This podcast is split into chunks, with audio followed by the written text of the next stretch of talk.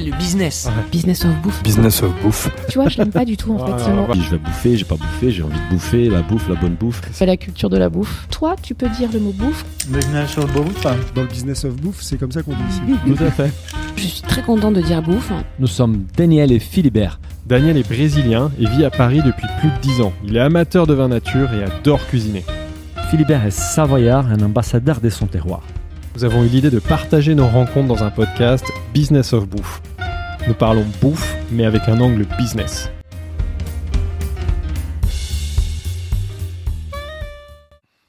Bonjour à tous, bienvenue dans ce nouvel épisode de Business of Bouffe. Je suis comme d'habitude avec mon associé Daniel, certainement l'un des Brésiliens à Paris qui connaît le mieux les terroirs et la gastronomie française. Bonjour Philibert, tu m'as pas dit bonjour. mais- bonjour Daniel, bonjour Daniel. Bonjour, je ne pense pas que ça soit vrai, mais bon, ça me fait plaisir en tout cas, et ça me fait encore plus plaisir d'être aujourd'hui dans l'épicentre du business de la bouffe. Je sens qu'on va prendre plein de choses. Et oui, c'est un épisode très spécial car nous sommes aujourd'hui au cœur du plus grand marché de produits frais du monde, 234 hectares dédiés au business de la bouffe, donc forcément on adore. On y trouve quasiment tous les produits alimentaires, des plus accessibles aux plus rares, du poisson, de la viande, des fromages, des fruits et légumes et même des fleurs. Nous sommes avec Stéphane Layani, le président directeur général de la CEMARIS, la société d'économie mixte qui gère le marché de Ringis. Bref, nous sommes avec le grand patron de Ringis. Bonjour Stéphane. Bonjour euh, Philibert, bonjour Daniel. Il y a une gastronomie brésilienne. Ah, bah on, va- on aura l'occasion. en parler, parce qu'on a pas mal des sujets aujourd'hui. bel hommage, on aura l'occasion d'en d'en parler. Alors j'ai juste une petite question, Stéphane. Dans ce podcast, on a, on a l'habitude, c'est devenu une tradition de tutoyer nos, nos invités. Euh, je voulais savoir si c'était possible de te tutoyer. Ça ne me dérange pas, mais ça n'est pas l'habitude pour le président du marché. Et le, et le président du marché, il vient du, du fond des âges. Mhm. C'était le, pré, c'était le prévôt des marchands euh, euh, à l'époque d'Étienne Marcel. Ouais. Ça a été euh, euh, Monsieur d'Orsay, euh, du quai d'Orsay au, au 19e siècle. Ah ouais. Et euh, aujourd'hui, euh, moi, je viens de cette longue tradition. Et quand on me rencontre sur le marché, on me dit bonjour président. D'accord.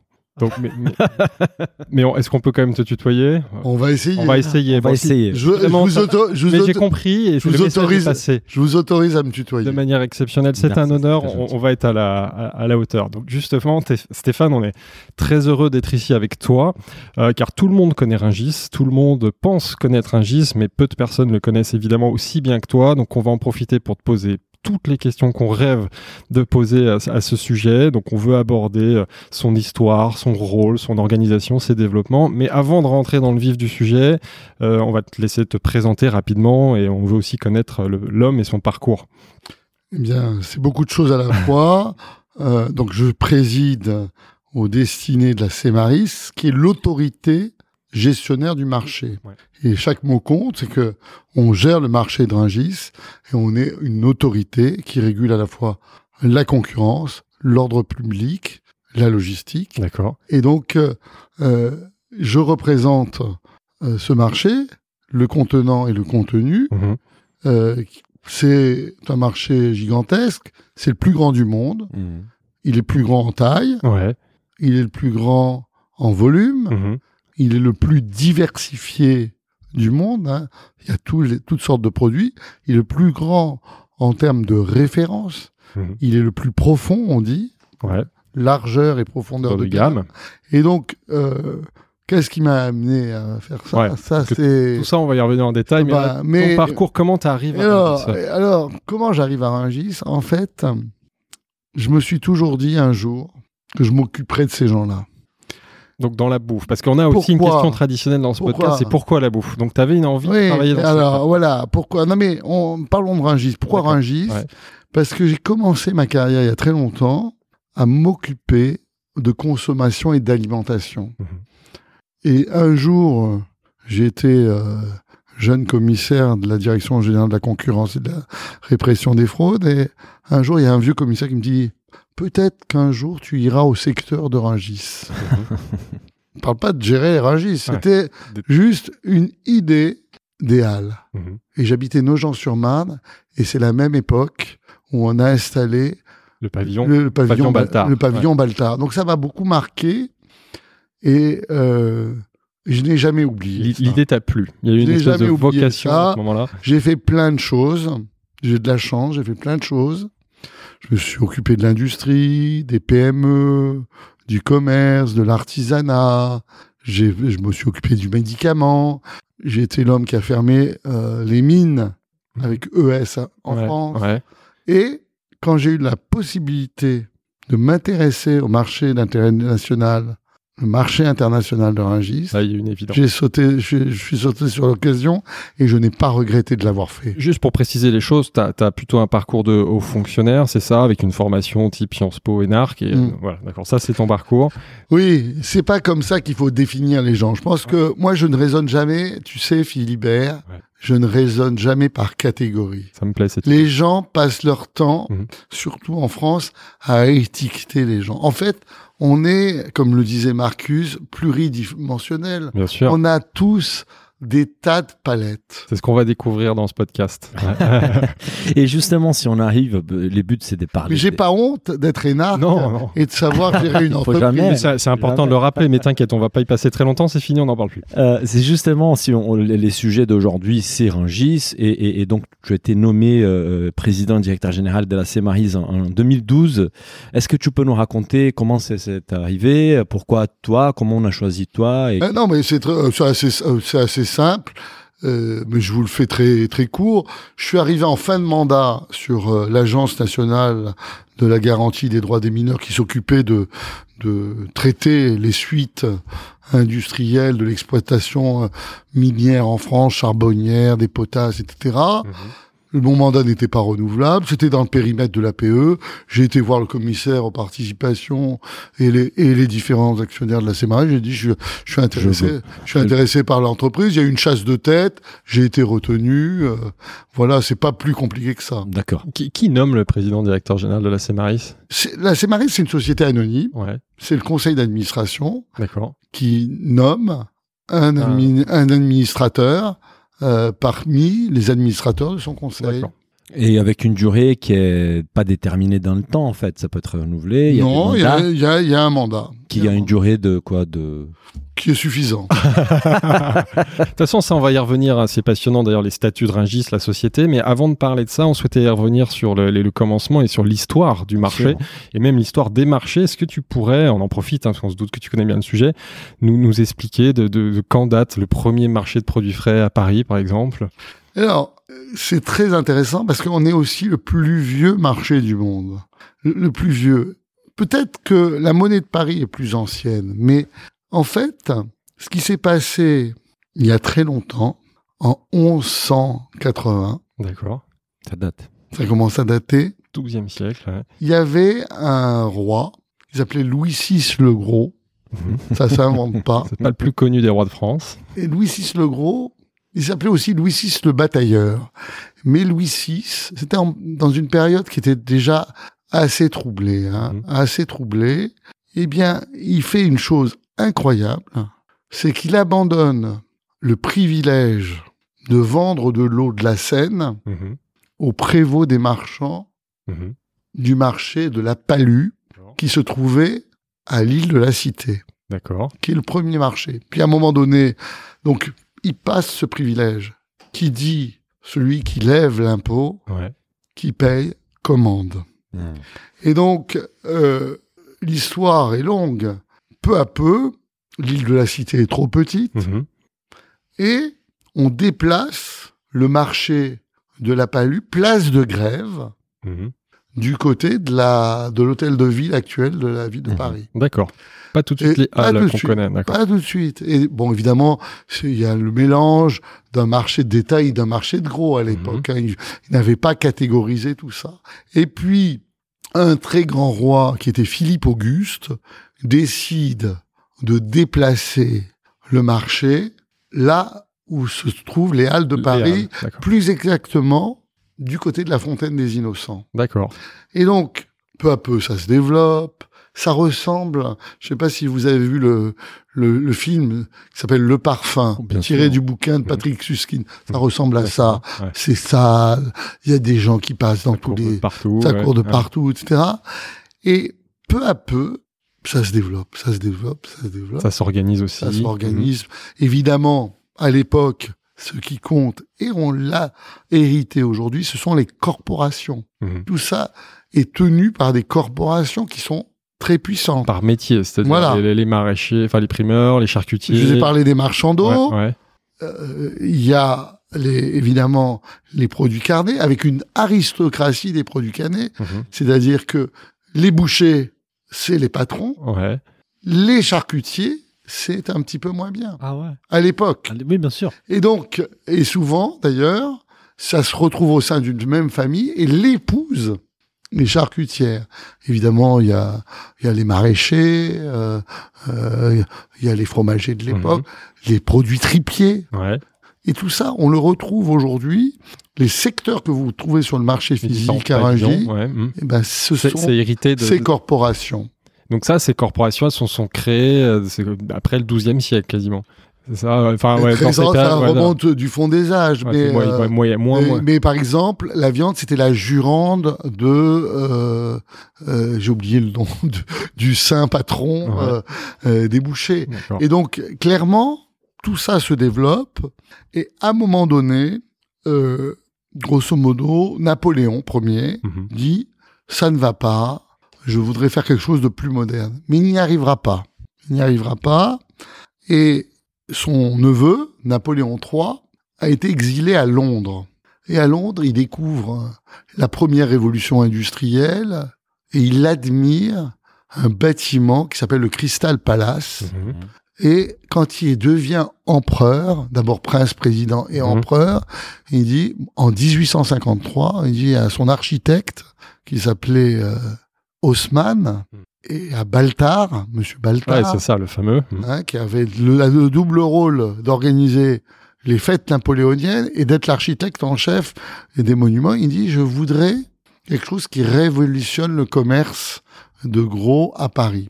Et à ce moment-là, euh, Baltar lui livre un bâtiment à côté de Saint-Eustache qui est euh, qui ne, ne plaît pas du tout aux Parisiens. Lui, il avait fait l'école de Rome. Mhm.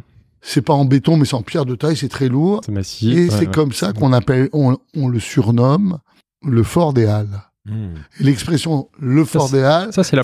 ouais. c'est pas les gens. Alors après, on a dit Ah, les ah, Forts des Halles. C'était ce bâtiment, ce premier bâtiment Qui n'est pas du coup les, les bâtiments de Baltar après. C'est la première proposition, d'accord. Voilà, et, et, et c'est là que le truc est, est extraordinaire. Napoléon III, euh, ça ne lui plaît pas du tout. En Mhm. plus, c'est pas populaire, donc euh, ça lui plaît pas du tout. Et qu'est-ce qu'il fait? Il dit à Baltar Je veux des parapluies d'acier et de verre. Et c'est pour ça que Baltar, sur ordre, fait 10 pavillons de, de fer et de verre. Voilà. qui sont très clairs, qui sont très modernes pour l'époque. Et ça va tenir plus d'un siècle. Magnifique. Plus d'un siècle. Jusqu'au déménagement à Rungis, voilà. Les Mais fameux à- pavillons Baltar. Mais avant le déménagement à Mhm. Rungis, il se produit. Ce qu'il faut voir, c'est que le commerce est toujours traversé par les évolutions scientifiques et technologiques. Ça n'est jamais un truc immobile. Mhm. Ça n'existe pas les choses immobiles. Et donc, il se passe quelque chose au 19e siècle, c'est que on invente le moteur à explosion et au début du 20e siècle, il y a des automobiles. Et les automobiles deviennent de plus en plus présentes dans Paris, Bien sûr. si bien qu'on ne peut plus, Accéder. avant la guerre, avant la Deuxième Guerre mondiale, accéder aux halles à Paris. C'est un embrouillamini terrible. Et le Conseil national de la résistance dit, ben, ça, il faut sortir les halles de Paris. Mhm. Donc ça, Et- cette décision, elle date de... De 44. de- avant la, enfin, la fin, avant la fin de la guerre. Voilà, la c'est le général de Gaulle. Il dit on peut pas, on peut pas, on peut pas, on peut pas avoir une capitale avec euh, Un marché euh, un marché, de l'abattage dans Paris, ça n'est pas possible, etc. Simplement, la quatrième République ne sera pas capable de le faire. Et donc, quand il arrive au pouvoir en 58, dès 62, il confie à mon prédécesseur un vieux euh, préfet corse pied noir qui s'appelait Liberbou. Liber, c'est son prénom. Il lui dit, je souhaiterais, cher monsieur Bou, que vous euh, trouviez un site pour faire des halles modernes en dehors de Paris. Et là, c'est la grande période de l'aménagement Mhm. et de la construction. Vous avez euh, un monsieur qui s'appelle Paul de Louvrier, Mhm. qui est chargé d'aménager la région parisienne. Et jusqu'à 62, on va chercher un site. Ouais, On a failli être à Bonneuil. d'accord. Mais Bonneuil était inondable. D'accord. Oui, parce On- que les on critères a sont fait- nombreux. On a failli être euh, dans le nord de Paris. Pour une raison que l'histoire re- a retenue et que je n'ai pas retenue. Et, et alors, pour- pourquoi Ringis Qu'est-ce qu'il y a Et le la Rungis, on a choisi un lieu Mhm. au milieu des champs. Parce que Mhm. là, on est dans la ville aujourd'hui. Ouais. Mais, ben, à l'époque, Quand on voit la photo, les photos de l'époque, de 69, de l'époque du grand déménagement, il n'y a que des Que champs. des champs. mhm. Et donc, on choisit un lieu qui est sur un plateau, donc pas inondable, D'accord. et qui est, et ça c'est un goût de génie du zonage de Paul de Louvrier et des grands aménageurs de l'époque. Je vous rappelle que le sujet de l'époque, hein, c'était de loger beaucoup de monde. On était en pleine euh, croissance industrielle. Il y avait un million de rapatriés d'Algérie qui venaient. Et donc, on faisait les grands ensembles. Mhm. Et donc, Paul de Louvrier et les autres, le préfet de Liberbou, décident de trouver un site qui doit être relié à l'époque d'abord au train. Bien sûr. Et on voit encore, quand on se balade sur le marché, il y avait des lignes de train partout. D'accord, des rails. Ouais. Et d'autre part, qui est branché sur l'autoroute. Et à l'époque, quelles étaient, quelles, quelles étaient les grands, grandes voies de circulation? C'était la Nationale 7 Mhm. de Charles Trenet Ouais, et l'autoroute A6. Après, il y a eu la 86. bien sûr. Et donc, ces atouts ont fait que euh, Rungis euh, est arrivé ici. Alors, ça peut être une longue histoire. L'histoire du déménagement a été une longue histoire, mais clairement, donc, ce marché, pour revenir à votre question, Ouais. c'est un marché à la fois extrêmement moderne et extrêmement traditionnel. J'ai bien aimé votre introduction. C'est le plus grand, on l'a dit, mais aussi le plus vieux marché du monde. Ça, c'est sûr. Ouais. Et, et on voit que le- les travaux, ils ont duré 5 ans, c'est ça? C'était des, des- des travaux assez longs pour une installation, finalement, une inau- inauguration euh, les 3 mars 1969. D'abord, ils n'ont pas été si longs que ça. Simplement, euh, il a fallu parlementer beaucoup avec les gens des Halles de l'époque qui, ne voulaient, qui voulaient rester à Paris et qui ne voulaient pas, Ça qui ralentissait un peu euh, les choses. évidemment, aller à Rungis. Ça, c'est le premier point. Deuxième point, il n'y a qu'un restaurant, par exemple, des, des restaurants que, que nous connaissons aux Halles de Paris, comme le Pied de Cochon, Mhm. il n'y en a qu'un seul qui a suivi à l'époque, c'est la Marée. D'accord. Il y a la Marée qui est à Rungis, qui a un superbe restaurant et euh, où vous mangez le meilleur poisson de Paris. Ben c'est à Rungis. Mais il est venu des Halles de Paris. Mhm.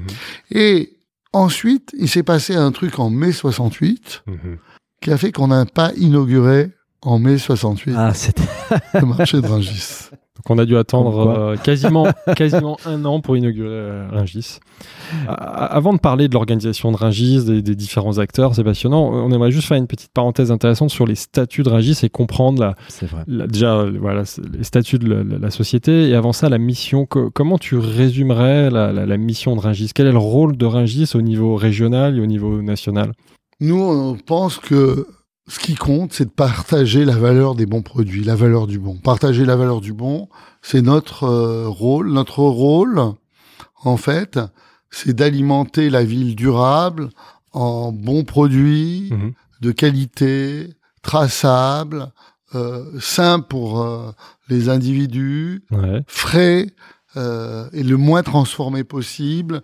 Et donc, le rôle de Rungis, c'est en fait de distribuer, de fournir, de rapprocher pour une agglomération qui est énorme. Ouais. C'est 15 millions d'habitants, la- l'agglomération euh, parisienne. Euh, tous les produits des terroirs euh, de France d'abord Mhm. et du monde entier ensuite. Et, et l'impact, il est régional ou il est national? Non, c'est principalement régional. C'est on nourrit la- la- l'agglomération. euh, Non, les chiffres sont assez clairs. On, on nourrit 18 millions de personnes. Mhm. 18 millions de personnes, c'est un peu un peu plus, que, la région l'agglomération, ouais.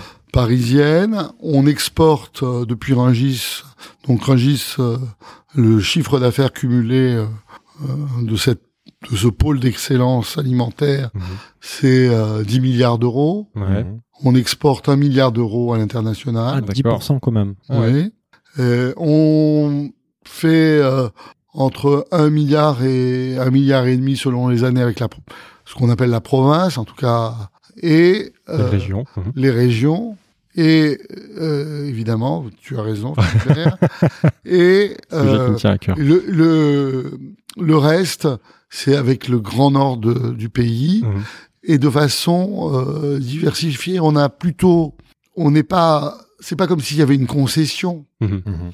On s'adresse, on a des clients, on sert nos clients, et ces clients, ils peuvent être dans toute la France, évidemment. Mais il y a un aspect, en effet, tu le dis, euh, régional, parce que je, je découvrais, je découvrais en préparant le podcast qu'on a ce qui s'appelle des mines, donc les marchés d'intérêt nationaux. Et en fait, il y en a dans plein de régions. Il y en a, je crois, il y en a 17 en France. Et en fait, il y en a mar- 25. On est- 25, je suis même pas est, à jour. On est 25. euh, l'ensemble euh, du chiffre d'affaires de l'ensemble des marchés d'intérêt nationaux, des marchés de gros de France, est de 13 milliards. Rungis fait 10 milliards. Ah, donc voilà, le poids de Rungis. Donc Rungis, c'est évidemment le plus gros et représente. Mais on est le plus gros aussi, en toute modestie, parce qu'on a le potentiel de population le plus Plus important. de l'agglomération, ouais, évidemment. Bien sûr. Et, et du coup, donc c'est un marché d'intérêt national. Le, le statut juridique d'ailleurs de, de, de Rungis, est-ce que c'est public, est-ce que c'est privé, est-ce que ça a toujours C'est été le seul service public alimentaire. Mhm. Donc c'est un service public, c'est public. C'est un vrai service public de distribution alimentaire. Quand j'entends certains de mes collègues euh, de la distribution ou des industries agroalimentaires me dire qu'ils sont des services publics, nous, nous sommes vraiment, Mhm. c'est dans le code de commerce, un service public et on gère en tout cas l'intérêt général alimentaire. Ça c'est le premier point. C'est la raison pour laquelle euh, c'est très important de le noter. Mhm. Nous sommes considérés par le ministère de la Défense, par le haut fonctionnaire de, de défense, comme un organisme d'importance vitale. Ah, on est d'accord. Hein, c'est strat- stratégique. Ouais. C'est stratégique. Et deuxièmement, évidemment, ce service public, qui est géré par une entreprise publique, la Cemaris, est un pôle. J'aime pas le mot plateforme. Mhm. D'abord, c'est un anglicisme, c'est pas un beau mot. Mais nous sommes un, un pôle qui réunit 1200 entreprises Mhm. indépendantes Mhm. euh, de toute taille et où il y a 12 000 salariés qui travaillent jour et nuit sur ce marché. Je dis bien jour et nuit. D'abord plutôt la nuit Oui, quel jour que le jour, mais euh, ils travaillent, on y travaille Mmh. énormément. Voilà, voilà ce que c'est Rungis. Et donc euh, l'autorité gestionnaire du marché, elle a plusieurs rôles. Donc là, Ah, c'est Marie. Là, c'est d'abord euh, un bailleur. Mhm. C'est ensuite Donc elle gère les infrastructures. ça voilà un aménageur. Mhm. On construit des choses. Et. Ensuite, on est un commercialisateur. Voilà, le relou. Mhm. On est un prestataire de services. Mhm. Et puis, on est, euh, on gère l'ordre public sur le marché. Hein Tous les matins, vous avez, euh, c'est peu connu, 25 000 clients qui viennent et qui repartent. Hein Donc ça, c'est un souci en soi. 7 000 gros porteurs. Faut gérer les flux. Mhm. On gère beaucoup de flux. Donc, euh, euh, les facettes de la Cémaris sont très nombreuses. Mhm. Mais ce que vous devez retenir, c'est qu'on gère une infrastructure essentielle, qu'on a des contraintes de service public Mhm. euh, qui sont importantes. Par exemple, lors du premier confinement, on a été là pour alimenter et pour faire tenir la chaîne alimentaire avec l'amont. Et je fais un petit coup de chapeau à mes amis euh, euh, agriculteurs et notamment euh, euh, ceux qui travaillent euh, tous les jours dans les champs pour nous nourrir Mhm. et demain et aussi avec toutes les, les, les circuits de distribution divers et variés. Donc voilà, c'est ce rôle-là.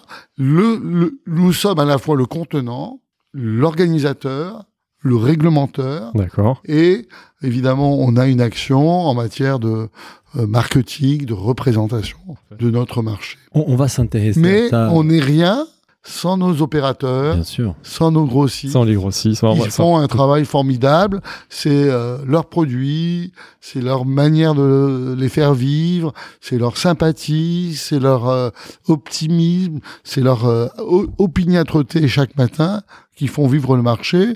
Et moi, je ne suis qu'un porte-parole. Facilitateur. Voilà. Euh, on, on- on avait juste une question spécifique sur la société d'économie mixte. En fait, on se posait la question par rapport à ça consiste en quoi exactement et C'est concrètement. pas une société d'économie mixte. C'était son statut lorsque le marché a déménagé. D'accord. Et depuis de nombreuses années, c'est une entreprise publique Ah, D'accord. d'accord.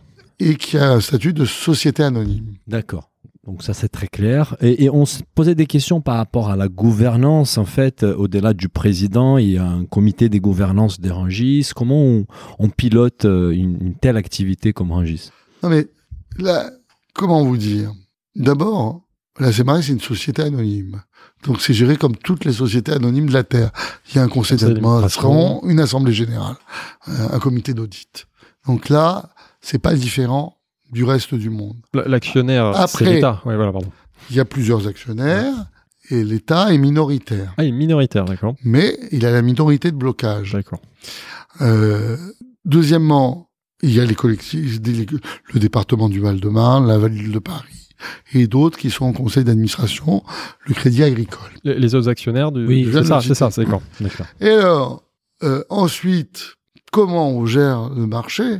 Ça, c'est notre travail. Mhm. D'abord, euh, évidemment, euh, on a une, gouvernement- une gouvernance démocratique. Bien sûr. On a un, un- un comité technique de concertation qui édicte un règlement intérieur où toutes les parties prenantes, qui est présidé par un grossiste d'ailleurs, Mhm. Yann Berson, euh, qui euh, euh, prend les mesures en matière de règlement intérieur. Mhm. Le règlement intérieur, c'est la loi commune du marché. Mhm.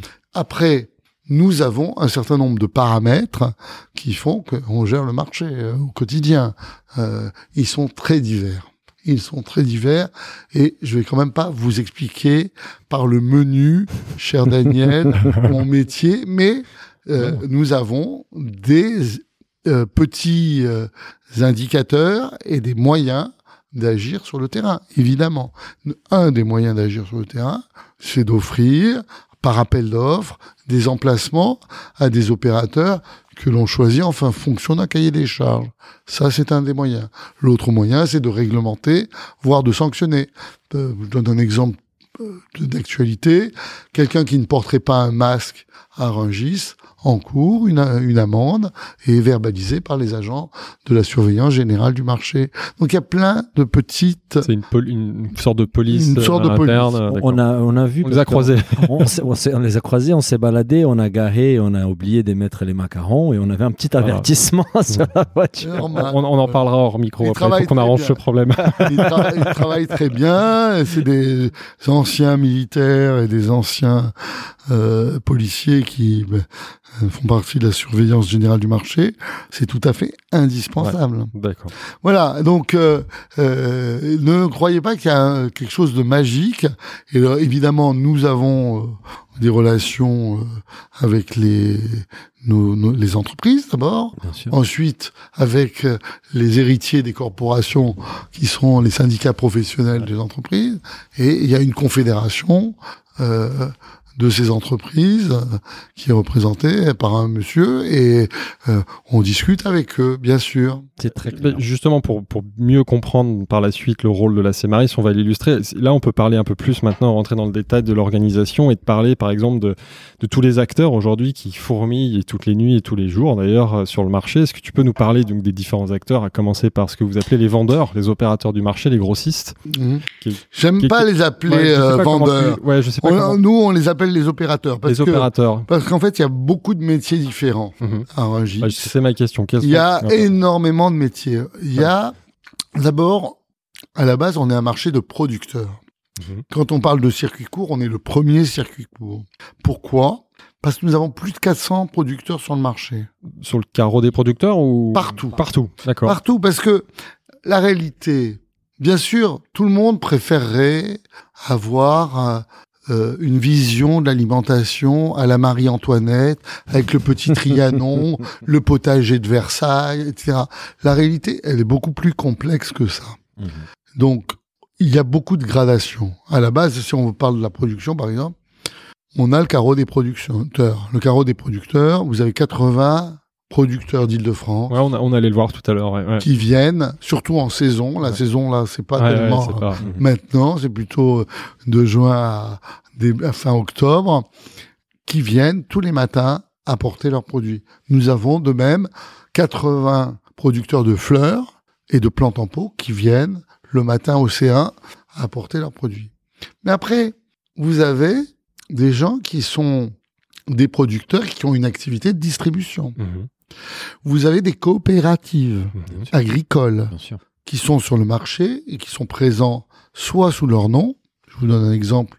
Blue Whale, c'est une coopérative agricole de pommes. D'accord. Ils sont sur le marché, ils vendent leurs pommes toute l'année. Ce sont des agriculteurs, ils les distribuent. Et parfois, vous avez euh, des coopératives qui ne, qui font travailler, par exemple, dans le secteur des produits laitiers, des sociétés différentes. Mhm. Euh, la, la coopérative laitière des fermiers du Cotentin, Ouais. eh bien, est sur le marché, vend du fromage, et euh, ce sont des produits d'agriculteurs. Donc là, elle vend les produits. euh, Alors, j'ai pas terminé. Ah bah J'ai pas terminé. Philibert. Alors donc ça c'est la deuxième on- la deuxième gradation. Après, il y a ce que nous appelons à Rungis, mais c'est très ancien, les mandataires. Mhm. Les mandataires, c'est des gens qui ont un contrat de mandat avec un agriculteur pour vendre leur récolte. Donc ils disent, Daniel, tu as une récolte de euh, Tomate. carottes ou de tomates, eh bien je vais te la vendre. Et ils prennent, ils vendent le truc et ils s'arrangent. Avec une le- commission, voilà. Et là, c'est les commissionnaires. Ceux qui ont une commission, Ah, ce sont les mandats, commissionnaires. Alors qu'un mandataire. Ouais, les mandataires, ils sont mandatés pour vendre euh, cette euh, cette récolte. Et après, dernier point, il y a les négociants. Et ces négociants, eux, ils achètent Et ils revendent. et ils revendent. Les grossistes. Ça, c'est les vrais grossistes. Mhm. Et après, c'est pas terminé. Mhm. Vous avez toutes sortes de métiers. Hmm. Parce que souvent, puisqu'on a le temps, je vous Mais c'est très On a- intéressant. on apprend plein de se- choses. Continuer, Souvent, qu'on veut. Euh, L'image qu'on a du grossiste, c'est celui d'un intermédiaire. C'est faux. La plupart du temps, c'est un transformateur. Transforme, bien sûr. C'est un transformateur. Pourquoi? Parce qu'il a un truc brut. Il faut de toute façon qu'il le détaille, qu'il le mûrisse, qu'il l'améliore. Hmm. Dans la fraîche découpe, maintenant, il- qu'il le découpe. Oui. Et donc, ils ont souvent, il y a un certain nombre d'entreprises à Rungis Qui qui, transforme. qui travaillent sur la transformation, Oui. dans la découpe, que ce soit la découpe du poisson, Mhm. les sushis que vous mangez. Ouais, que ce soit la dé- Il y a La dé- des fromages. Voilà, voilà. Exactement. des caves à fromage dans les Voilà. sous-sols du pavillon au fromage. Voilà. J'ai vu un reportage hier, en effet, dans les poissons, je savais pas, c'est qu'en effet, certains grossistes euh, font le filetage, des, vendent. Donc, en effet, comme tu le dis, les, les grosses pièces, les, pour certains clients, ils les passent en filet. Donc, Ça veut dire Exactement. qu'il y a des ateliers, je savais pas du tout, des ateliers Non, de transformation c'est à ça qui Rungis. fait, c'est ça qui fait qu'on, si, si on était simplement un type qui prend de l'argent au passage, on aurait disparu. Hmm. Il y a de la valeur. C'est parce qu'on apporte de la valeur ajoutée, que c'est un marché à haute valeur ajoutée, que ça marche. Et c'est pas terminé. Vous avez ensuite trois métiers qui se sont développés depuis les années 90-2000. Le métier de logisticien, Mhm.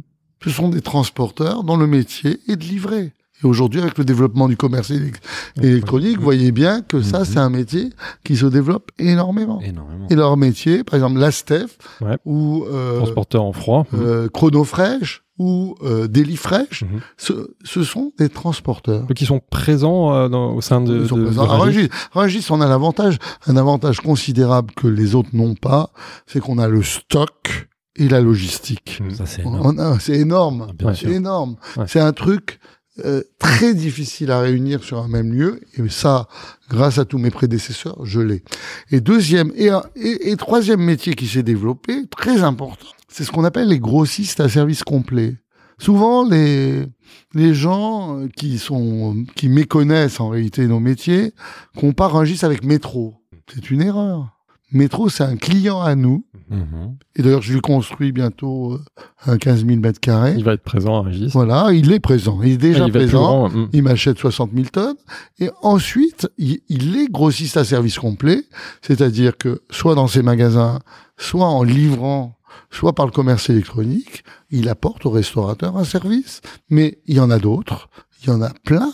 Il y a les vergers Saint-Eustache, il y a Mandar, il y a Le Delas, il y a Transgourmet, j'en oublie certainement. Il y a Break, qui va, qui va bientôt venir. Je suis en train de leur construire un, un gigantesque entrepôt Cisco à l'entrée du marché. Donc ça, c'est un autre métier. C'est, ça consiste à dire, ne t'inquiète pas, je fais les courses pour toi Mhm. et je vais t'apporter ces produits dans ton restaurant tous les matins sans que tu te poses la question de savoir.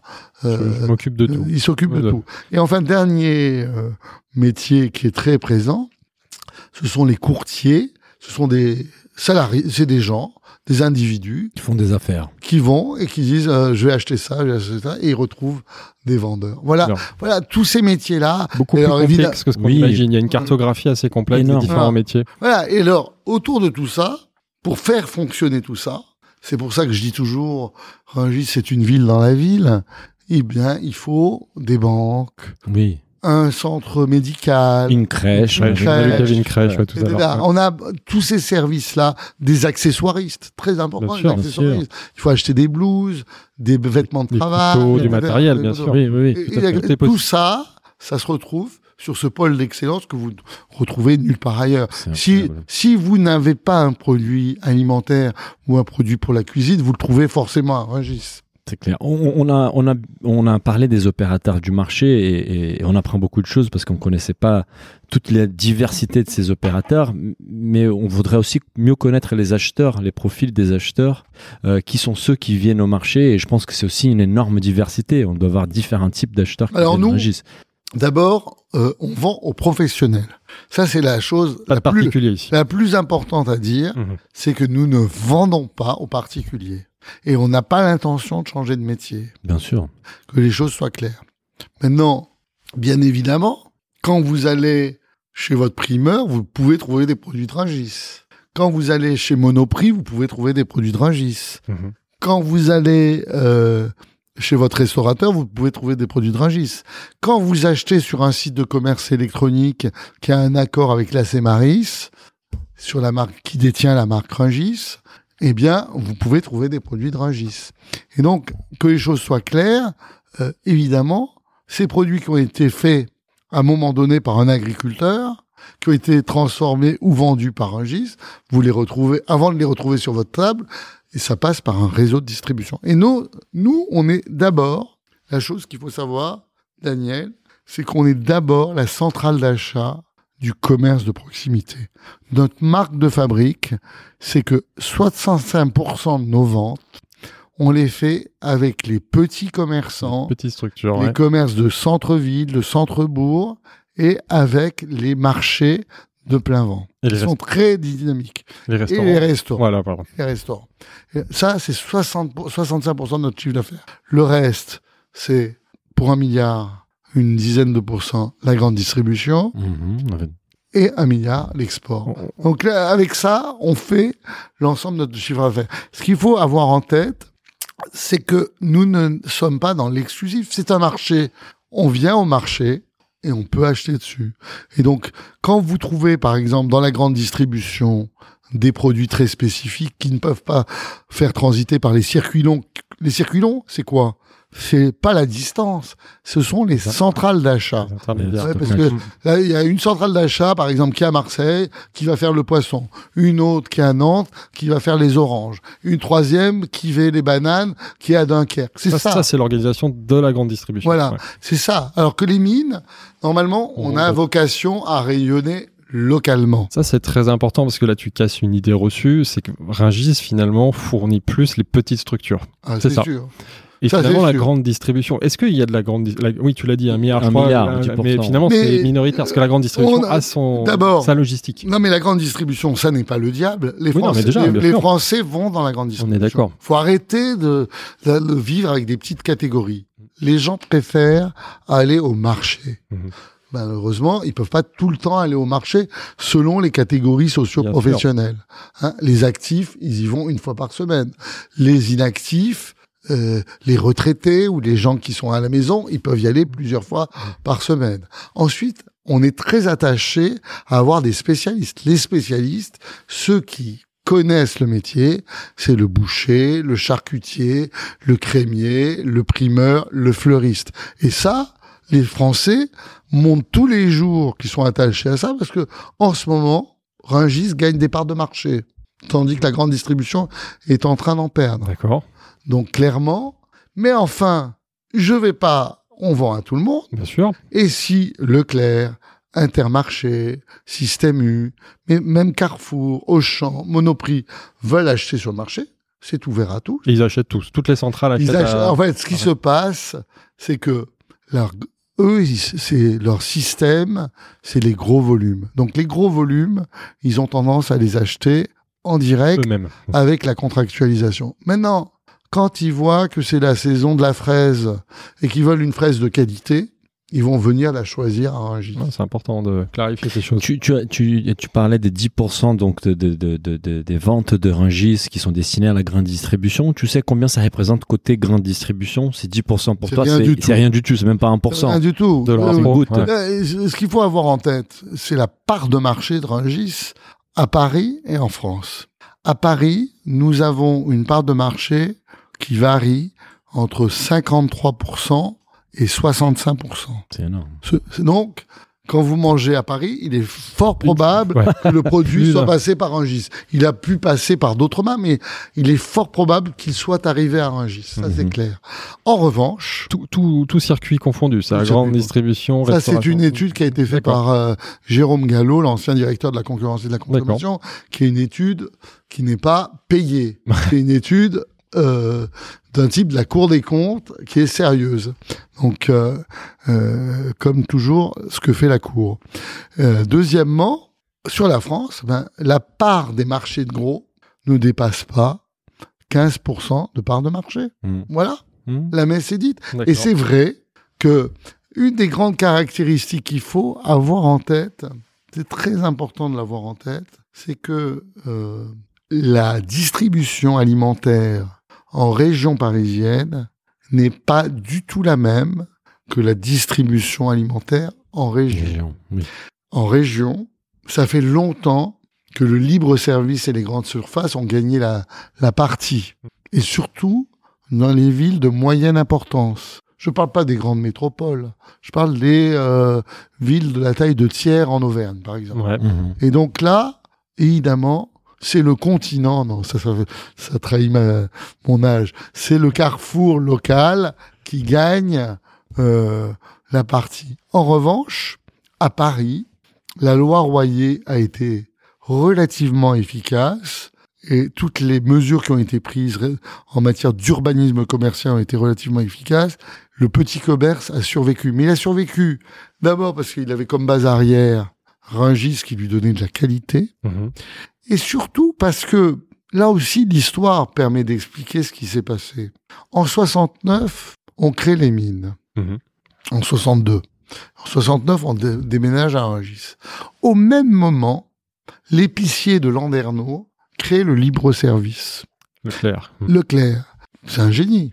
C'est un génie. Il faut arrêter de. euh, il a créé quelque chose qui. euh, mais au même moment, vous avez euh, Eurodoc, euh, la constitution des grands groupes, Auchan, à l'époque, je sais plus comment ça s'appelait, euh, Carrefour, mais ça s'appelait pas Carrefour. Ouais. Et donc, clairement, c'est au même moment que ça s'est ça s'est passé. Et c'est très important de le noter, c'est que la croissance différentielle de la grande distribution par rapport au petit commerce a été supérieure. D'accord. Et donc, de- des années 70 aux années 90, il y a eu une, une perte du petit commerce, une disparition du petit commerce. Partout faut- en France. Partout, en France. Et donc, qu'est-ce qui s'est passé? Les petits commerçants, les commerces de proximité, ont dit le seul moyen de nous différencier des grandes surfaces, c'est de faire de la qualité. Et donc, ils nous ont demandé de la qualité. Et c'est comme ça que Rungis est devenu un marché premium. À l'époque, entre 70, et d'ailleurs, quand vous interrogez une vieille personne, si elle veut dire que quelque chose est mauvais, dit ça vient de Rungis. Parce que entre L'image, ouais. hmm. entre 70 et 90, les marchés étaient des marchés de dégagement. C'est-à-dire que on vendait d'abord à la grande distribution qui était considérée comme moderne et le reste, le dégagement, allait dans les marchés de gros. Eh bien ça, grâce à mon prédécesseur, principalement, eh bien, ça a été changé. Ça a été changé et peu à peu, et moi j'ai continué dans ce sens, en fait, nous, on a décidé de faire du travail sur la qualité et ça a été tout le travail de 93 à 2012, l'année où je suis arrivé. La qualité passe par Rungis. Et on a fait un travail Donc, il y énorme, a un positionnement des produits qui est volontairement supérieur à ce qu'on peut trouver dans les autres volontairement supérieur, mais qui est possible économiquement. Mhm. Parce que euh, tout ça dépend du pouvoir d'achat des, des gens. Et en fait, en région parisienne, le pouvoir d'achat est un peu supérieur à celui qu'il y a dans le reste du pays. On ne le dit jamais, mais c'est la vérité. C'est pour ça, par exemple, je vous donne un exemple très concret. Pendant qu'à Plérin, je ne leur jette pas la pierre, le kilo de cochon ne rémunère pas l'éleveur, Mhm. à Rungis, les cours du cochon sont assez élevés parce que nous avons encore un réseau de charcutiers traiteurs qui est assez dense. Donc c'est important de préciser que c'est deux filières différentes, hein, la cette distribution via Rungis et la distribution, enfin l'organisation de la grande distribution et qu'on a a priori, alors on pourra faire un débat avec euh, Michel-Édouard Leclerc, mais euh, en effet, il y a un positionnement assumé. Je le connais bien, Je me mais, doute. Il est, mais il est trop fort. Ouais. On, on- on s'intéressait aussi, à- on on a parlé de, de- du carré des producteurs, donc les produits d'Île-des-France, mais on suppose que ça représente une petite partie des produits qui sont là. Est-ce que tu pourrais nous donner peut-être euh, une précision par rapport à l'origine de ces produits? Quel pourcentage qui vient plutôt d'Île-des-France? Quel pourcentage qui vient du reste de la France et, et de l'étranger? D'abord, beaucoup de choses sont dites sur le beaucoup de choses sont dites sur le local, mais il y a énormément d'erreurs. Mhm. Donc moi, j'aimerais bien mettre l'église au milieu du village. Parlons-en. Pro- Profitons-en. Euh, la production agricole et alimentaire, elle est là pour assouvir des besoins alimentaires. Mhm. Donc il faut toujours mettre en face des tonnages de production et des besoins alimentaires. Et là encore, Paris et les régions, c'est pas du tout la même chose. En région parisienne, Rungis fait la plus grosse partie. Je ne vous donnerai pas les chiffres, mais les chiffres sont clairs. Fait la majeure partie de l'agriculture locale d'Île-de-France. C'est à Rungis qu'on trouve le cresson de Méréville. Mhm. C'est à Rungis qu'on trouve les pommes et les poires Vassou. Mhm. C'est à Rungis qu'on trouve les herbes euh, de la maison Chevet, etc., etc. C'est à Rungis qu'on voit euh, les tomates euh, extraordinaires euh, euh, de Monsieur euh, euh, De Vos Donc ça, on les trouve sur le carreau des au producteurs. carreau Ouais. des producteurs. Et donc, tout ça, c'est à Rungis. Et pourtant, quand on demande à la direction régionale de l'agriculture qu'est-ce que ça correspond autour, au plus de 50% des productions concurrentielles. Parce que si on, euh, si on euh, compare des choux et des carottes, évidemment, c'est encore des chiffres faibles. Hein Mhm. mais la production agricole en Île-de-France, c'est du blé et de la betterave. C'est peu de maraîchers et peu d'arbres fruitiers. Pas une grande diversité. ouais. Et pas une grande diversité. Et donc, quand on demande à mon collègue Benjamin Bossan, le directeur régional de l'agriculture, c'est quoi la part des besoins alimentaires de l'Île-de-France, ce carreau des producteurs, il me dit, avec gentillesse, en comptant fort, en, en- c'est pas plus de 2,5% des produits, des besoins alimentaires des franciliens. Donc, l'idée que l'agriculture urbaine, l'agriculture locale puisse nourrir Des grandes les. Parisiens Mhm. et les grandes agglomérations, c'est faux. Sinon, on En mangerait revanche- des salades et du blé. Quoi. Voilà. Et d'ailleurs, ce matin, vous êtes allés, il y avait des salades. Oui. Ça, c'est sûr. En ce moment, oui. Ça, on les trouve. La plaine de Montesson et nous donne des salades. Et, mais on peut augmenter le pourcentage.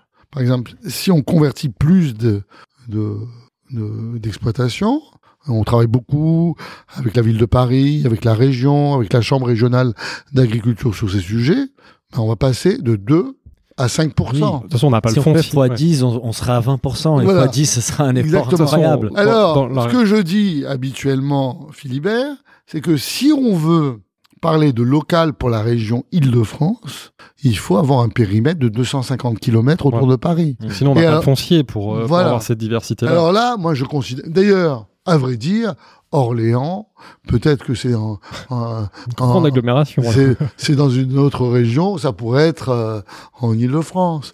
La Normandie, Le Havre, euh, l'ex-premier ministre l'a dit avec Anne Hidalgo, c'est la région parisienne. Et donc, clairement, déjà, les produits locaux à l'échelle européenne, eh bien, c'est la France. Il faut arrêter avec ce concept euh, locavore qui a un côté rikiki, mesquin, restreint, étriqué. Les produits locaux, c'est les produits français. Parce que nous sommes dans une Union européenne qu'il faut mieux se réunir et se rassembler au niveau européen Mhm. et que notre agriculture, et notre agriculture française a beaucoup bénéficié de la politique agricole commune, notre agriculture, c'est une agri- agriculture au niveau européen. Mais, mais c'est très intéressant cette information-là parce qu'on a souvent cette discussion avec des invités qui sont parfois très engagés et qui prônent pour une alimentation durable et surtout locale. Mais tu nous donnes des chiffres qui sont flagrants en fait. C'est que que On pourrait beaucoup pas manger local. Hein, Moi, ce qui, me, ce qui me frappe, mais je n'attaque personne, c'est que ceux qui parlent de ces sujets ne sont pas documentés. Mhm. Moi, je reste, donc je ne dirai pas qui parle de Mhm. ces sujets. Souvent, ce sont des utilisateurs. Mais moi, j'ai une approche scientifique des sujets. Et donc, il faut d'abord regarder les statistiques Mhm. regarder la géographie, regarder l'économie. Ensuite, bien sûr, il y a un très fort besoin d'agriculture locale. Et une des raisons pour lesquelles euh, il y a besoin d'une agriculture locale, c'est que il y a une crise de confiance sur l'alimentation et que les gens se disent si je prends des produits locaux de mon maraîcher proche. Mhm. proche, Mhm. eh bien, je prends moins de risques pour ma santé. Et c'est pour ça que je dis Rungis, qui est un, qui est le marché le plus sûr du monde, ainsi que l'avait dit le- la patronne de l'OMS, Margaret Chan, le plus sûr du monde, Mhm. eh bien, ça vous garantit cette sécurité pour votre santé. Donc c'est, je pense que euh, les vos bouches, votre boucher de proximité, ça vous garantit votre santé. Votre crémier, il vous garantit votre santé. Votre primeur, il vous garantit votre santé. Moi, je crois que c'est très important. Évidemment, Mhm. les gens sont désorientés, ils ont peur, ils veulent du local. Et, et je suis d'accord pour leur en donner. Simplement, est-ce qu'ils veulent du local en hiver quand la France ne produit rien Mhm. pas grand-chose Mhm. Surtout l'île de France. ouais. Le- Non, mais euh, là, en ce moment, alors, vous parlez de produits festifs, c'est formidable. On fait des rutabagas, euh, beaucoup de Voilà, cucurbitacées, des courges, des citrouilles, les champignons, Ouais. etc. Mais on ne peut pas manger tous les jours euh, euh, des euh, cerfeuils tubéreux. D'abord, ça coûte trop cher. Et ensuite, c'est compliqué. Donc, je, je le dis euh, à vos auditeurs, il faut raison garder. Mhm. Euh, Moi-même, je suis assez militant. Je suis pour une euh, alimentation durable, bio. euh, je suis vraiment, je pense euh, que la transition écologique est incontournable. Simplement, il faut être réaliste. Et pourtant, elle tourne. C'est- passionnant et, et en fait je vais un peu, euh, on a une trame et je vais changer un peu la, la question parce que Philibert il sera peut-être pas content avec moi mais Vas-y, vas-y, tente. Mais euh, comment on enchaîne euh, Là, c'est un sujet de fond très intéressant et il y a peut-être un deuxième sujet de fond, comme ça on peut les aborder tout de suite. C'est le circuit court. C'est les circuits Voilà, courts mais j'allais le faire. donc qui s'est lié à ça. euh, et on a même des questions. Donc nous, on a l'habitude, on a une communauté qui est très engagée. Et avant les épisodes, on leur pose, on leur demande de déposer des questions à nos invités. Donc évidemment, on avait les présidents des Rungis. Il y avait quand même pas mal des questions. On a sélectionné quelques-unes. Il y avait pas mal autour du circuit court direct producteur. Il y a notamment Alice Lindro via LinkedIn qui nous pose une petite question sur la croissance des circuits courts direct producteurs. Quel rôle peut avoir les marchés des Rungis auprès du grand public? D'abord, nous, on est très favorable au circuit. D'abord, on est le premier circuit court. On est très favorable au circuit court. On est très favorable au direct par les agriculteurs. Je rappelle que euh, la Cémaris gère Rungis, elle gère aussi Toulouse, le marché de Toulouse. aussi D'accord. Et au marché de Toulouse, on monte plein d'exemples avec une ceinture maraîchère autour de Toulouse Mhm. où on fait du, pratiquement du direct. Il y a plus de 400 agriculteurs, presque autant qu'à Rungis, sur le, le marché de Toulouse. Et donc, clairement, nous pensons que c'est quelque chose de très bien. Mhm. Nous sommes bienveillants. Nous ne sommes pas du tout en lutte sur des modèles. On pense que les valeurs de service public de Rungis et de la Cémaris, partager la valeur du bon, c'est une très bonne chose pour les Français. Mais nous sommes bienveillants. Donc les circuits courts, on est d'abord un circuit court. Ensuite, quand il y a des agriculteurs qui viennent nous demander, nous poser des questions sur ces questions-là, on leur dit venez massifier vos produits à Rungis pour les revendre.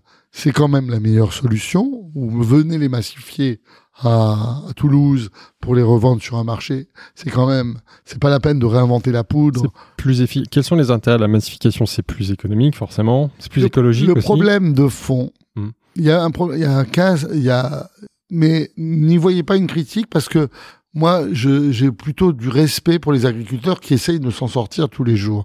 Et je peux vous dire, quand je suis à la, à la campagne, il y a un drive fermier, je vais au drive fermier, c'est très bien. Hmm. Simplement, il y a plusieurs avantages au marché. Le marché, ça permet d'avoir de- des produits toute l'année. De ne pas manger toujours, on est une gigantesque AMAP, Mhm. on peut manger autre chose. L'autre l'autre fois, j'étais avec des sénateurs socialistes et écologistes. Ils m'ont dit, on en a marre des AMAP. Euh, S'ils savaient euh, que Tu peux je... dire des noms C'est des... Je, je dirais pas. Je C'est ancien. Et donc, euh, il y a prescription. Mais, et donc, clairement, peut-être qu'à un moment donné, on, a on, on ne veut plus manger de réfort euh, toutes les semaines et de la pomme de terre euh, mal conduite toutes les semaines. Donc, ça a cet avantage-là. Ensuite, le produit, je vais faire de la peine aux gens. Le produit n'est rien. Ce qui compte, c'est la logistique. C'est d'aller le trouver, le produit, et de l'amener sur la table du consommateur. C'est le seul vrai sujet. C'est ça qui, c'est celui-là qui coûte de l'argent. Or, à chaque fois que vous avez une rupture de charge, ça coûte Ça plus coûte cher. Et donc, moi, je conseille de ne pas investir dans des nouvelles plateformes puisqu'il y a 25 marchés de gros en France. Il suffit de faire des carreaux, de généraliser les carreaux des producteurs, de les offrir à- à- de façon euh, avantageuse aux agriculteurs qui veulent venir vendre leurs produits et de, que- de- de les retrouver sur nos tables. On trouve que c'est la meilleure solution. Mhm. Maintenant, quand il y a des chambres d'agriculture ou des agriculteurs qui viennent me voir pour dire est-ce que tu pourrais nous aider pour avec ton know-how pour telle ou telle légumerie? Mais ok Mhm. pas de problème Mhm. simplement comme je suis à la tête d'une société je regarde toujours le business model et la rentabilité Bien sûr. et donc c'est ça le fond du sujet c'est que si on oublie il faut pas que ça soit une histoire racontée aux enfants si on oublie que toutes ces affaires doivent faire l'objet d'une vraie rentabilité, eh bien, ça ne marche pas à long terme. Mhm. Tout travail mérite salaire.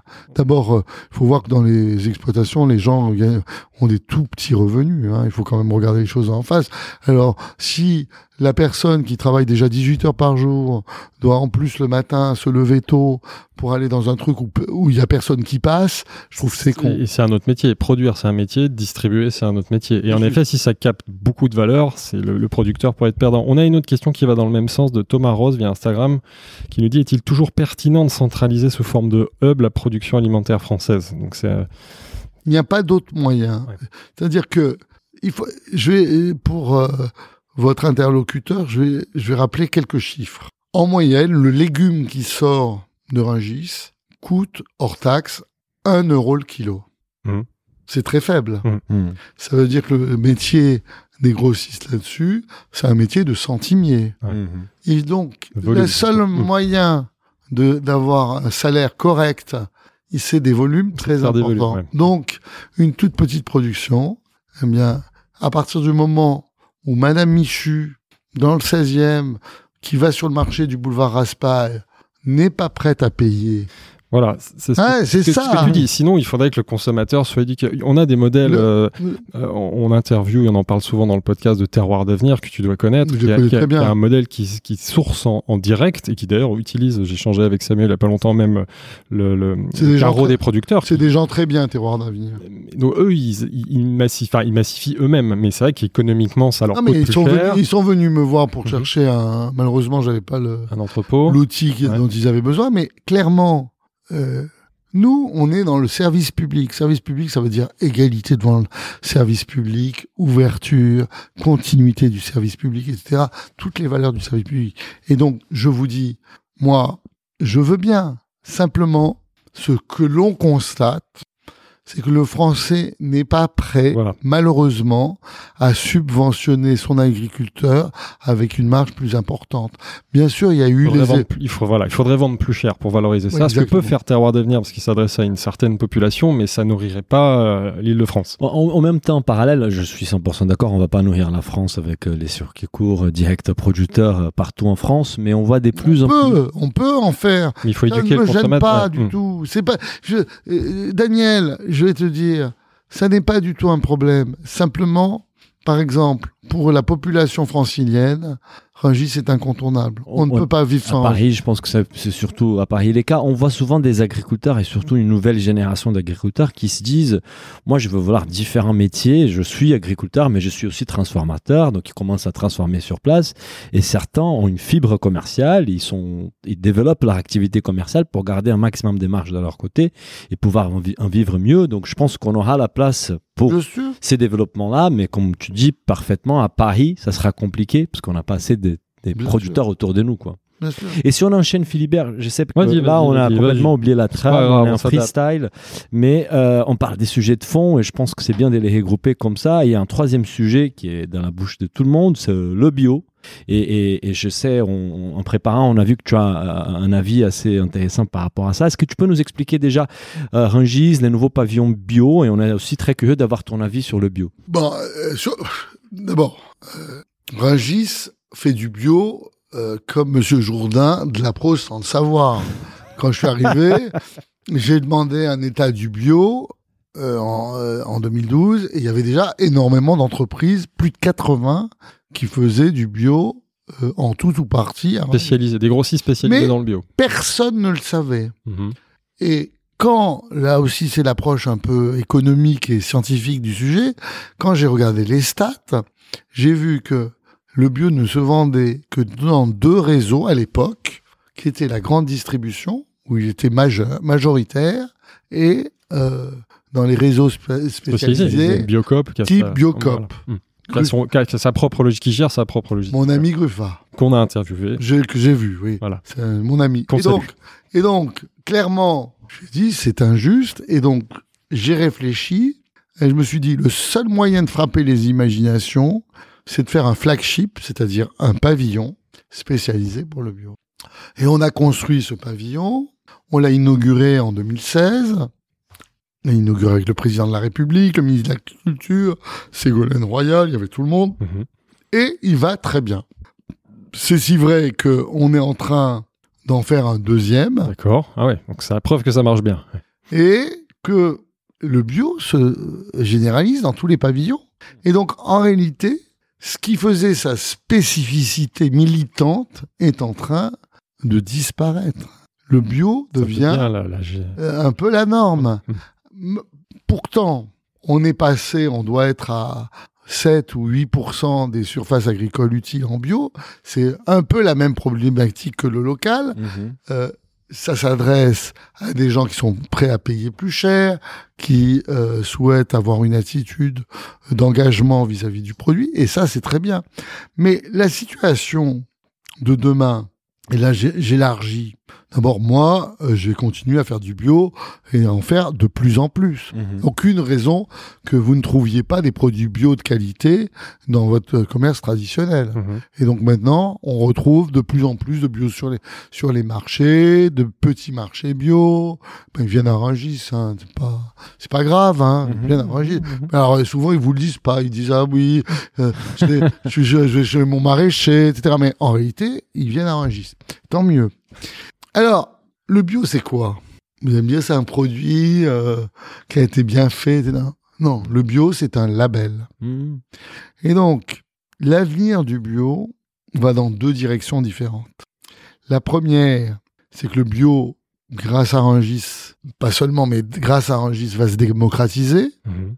Et donc, on va, j'ai bien écouté le ministre de l'Agriculture l'autre jour, on va vers une sorte de label produit à haute valeur environnementale, Mhm. qui sera un peu mieux que l'agriculture raisonnée aujourd'hui, Mhm. qui est déjà pas mal, mais peut-être un peu différent. Mhm. Parce que un des problèmes du label, c'est que pour rentrer dans le label, il faut payer. Il faut payer parce que il faut des audits. Il faut Il investir. faut, il faut, il faut investir. Il faut payer parce que, évidemment, par exemple, sur un sujet que je connais bien, qui est le vin bio, le vin bio, euh, si vous ne désherbez pas, il faut désherber à la main. Mm. Ça veut dire de la ressource humaine. Mhm. Donc ça, c'est la première orientation. C'est et je pense que ça va, on- ça va être majoritaire. hein. Mhm. La haute valeur environnementale. Je sais pas comment s'appellera le label, mais il y aura un truc pour le plus grand nombre où on aura limité euh, les choses euh, que la morale réprouve.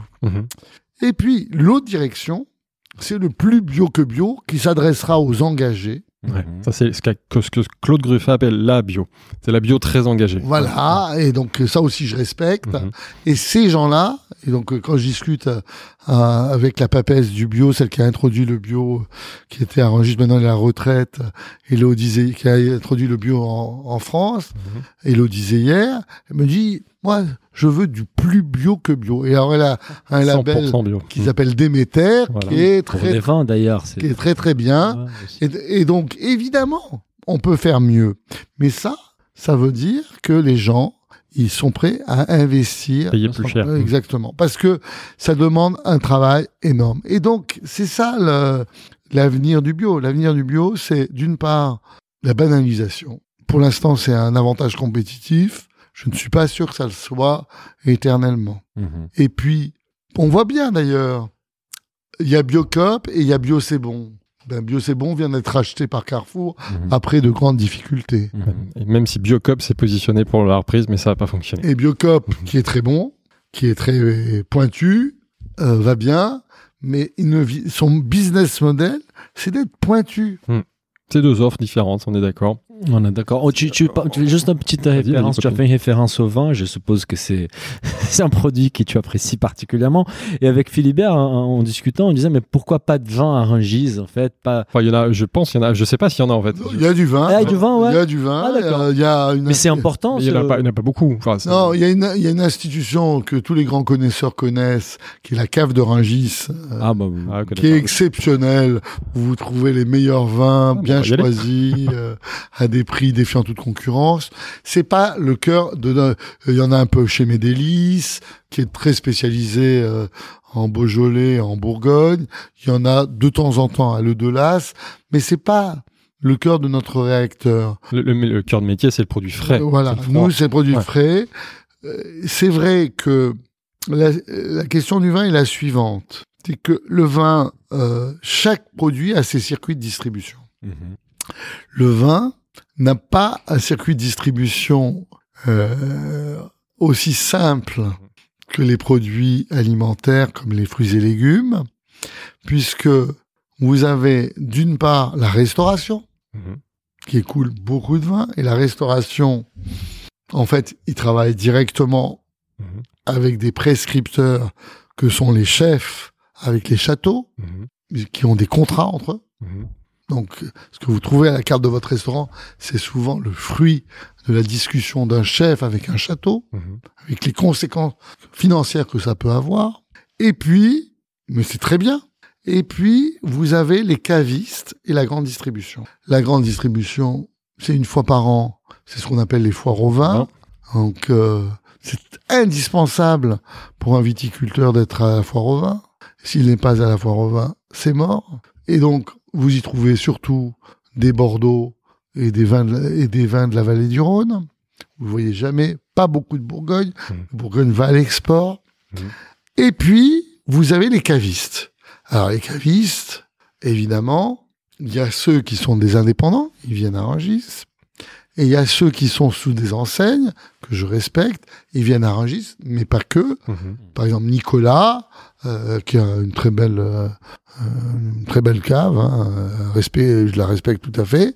Eh ben, ils ont des accords avec des châteaux ou des producteurs ou des maisons, et puis euh, on retrouve leur vin. Et donc, c'est quoi la place de Rungis là-dedans? Mhm. C'est un- une place de niche, c'est-à-dire que à quoi sert Rungis On sert d'abord à servir les petits restaurateurs qui n'ont pas d'accord du type dont Ouais. je vous ai parlé. On sert à compléter des gammes euh, qui sont insuffisantes. Évidemment, un, un Rungis, vous pouvez prendre, euh, pour vous donner un exemple qui va vous marquer, une bouteille de la Romanée Conti. Mhm. Donc, euh, et vous n'êtes pas obligé d'en acheter euh, puis, Euh, demi-palette. une demi. Heureusement. C'est pas une demi-palette. ça, ça quand vous achetez- une quand- vous achetez hein, le, le DRC, eh ben, vous êtes obligé d'acheter plusieurs vins différents, des, Ah oui, riches, ça, ouais. Des Richebourg, des euh, Latache, des euh, et donc clairement euh, là-dedans la case de Rungis euh, tire son épingle du jeu. C'est un très beau produit. Et puis il y a tous les gens qui ont une carte d'acheteur à Rungis, qui sont spécialisés. euh, dans un produit, qui vont à la cave pour pouvoir. Pro je suis bouché, je propose quelques vins Ouais, en plus. Compléter l'assortiment. Voilà. Mais voilà. les vins, donc c'est, tu, tu connais le pourcentage Non. de, des volumes, euh, mais c'est faible, c'est faible. C'est- C'est pas, euh, ça, ça n'est pas. C'est euh, anecdotique. c'est pas anecdotique, mais c'est pas, c'est très faible. Au, au global, on se posait la question, il y a, il y a combien de références qui Il y a transitent plus d'un million de références, Un million. beaucoup plus d'ailleurs. Un million de références, de, de produits différents euh, qui On, transitent. on s'en est aperçu quand on a voulu faire notre marketplace. Eh ben, on a vu que c'était très très compliqué, très très compliqué. On est d'accord. Oui, de toute façon, il y a tout- que- toutes les variétés de fruits Bah et oui, légumes, euh, ça va vite, hein, Une pomme, déjà. vous avez le calibrage, déjà, la ouais. provenance, la variété, l'IGP, etc. Donc, vous, en fait, un million, ouais, je, je m'attendais pas à cette énorme, du tout. énorme, D'accord. Et, et avec tellement de produits, en fait, on se posait la question par rapport aux invendus, et c'est notamment des questions qui, nous ont été posées par l'audience. Il y a Jennifer Tabari via Instagram qui nous demande quel programme avez-vous mis en place pour réduire les gaspillages des produits invendus?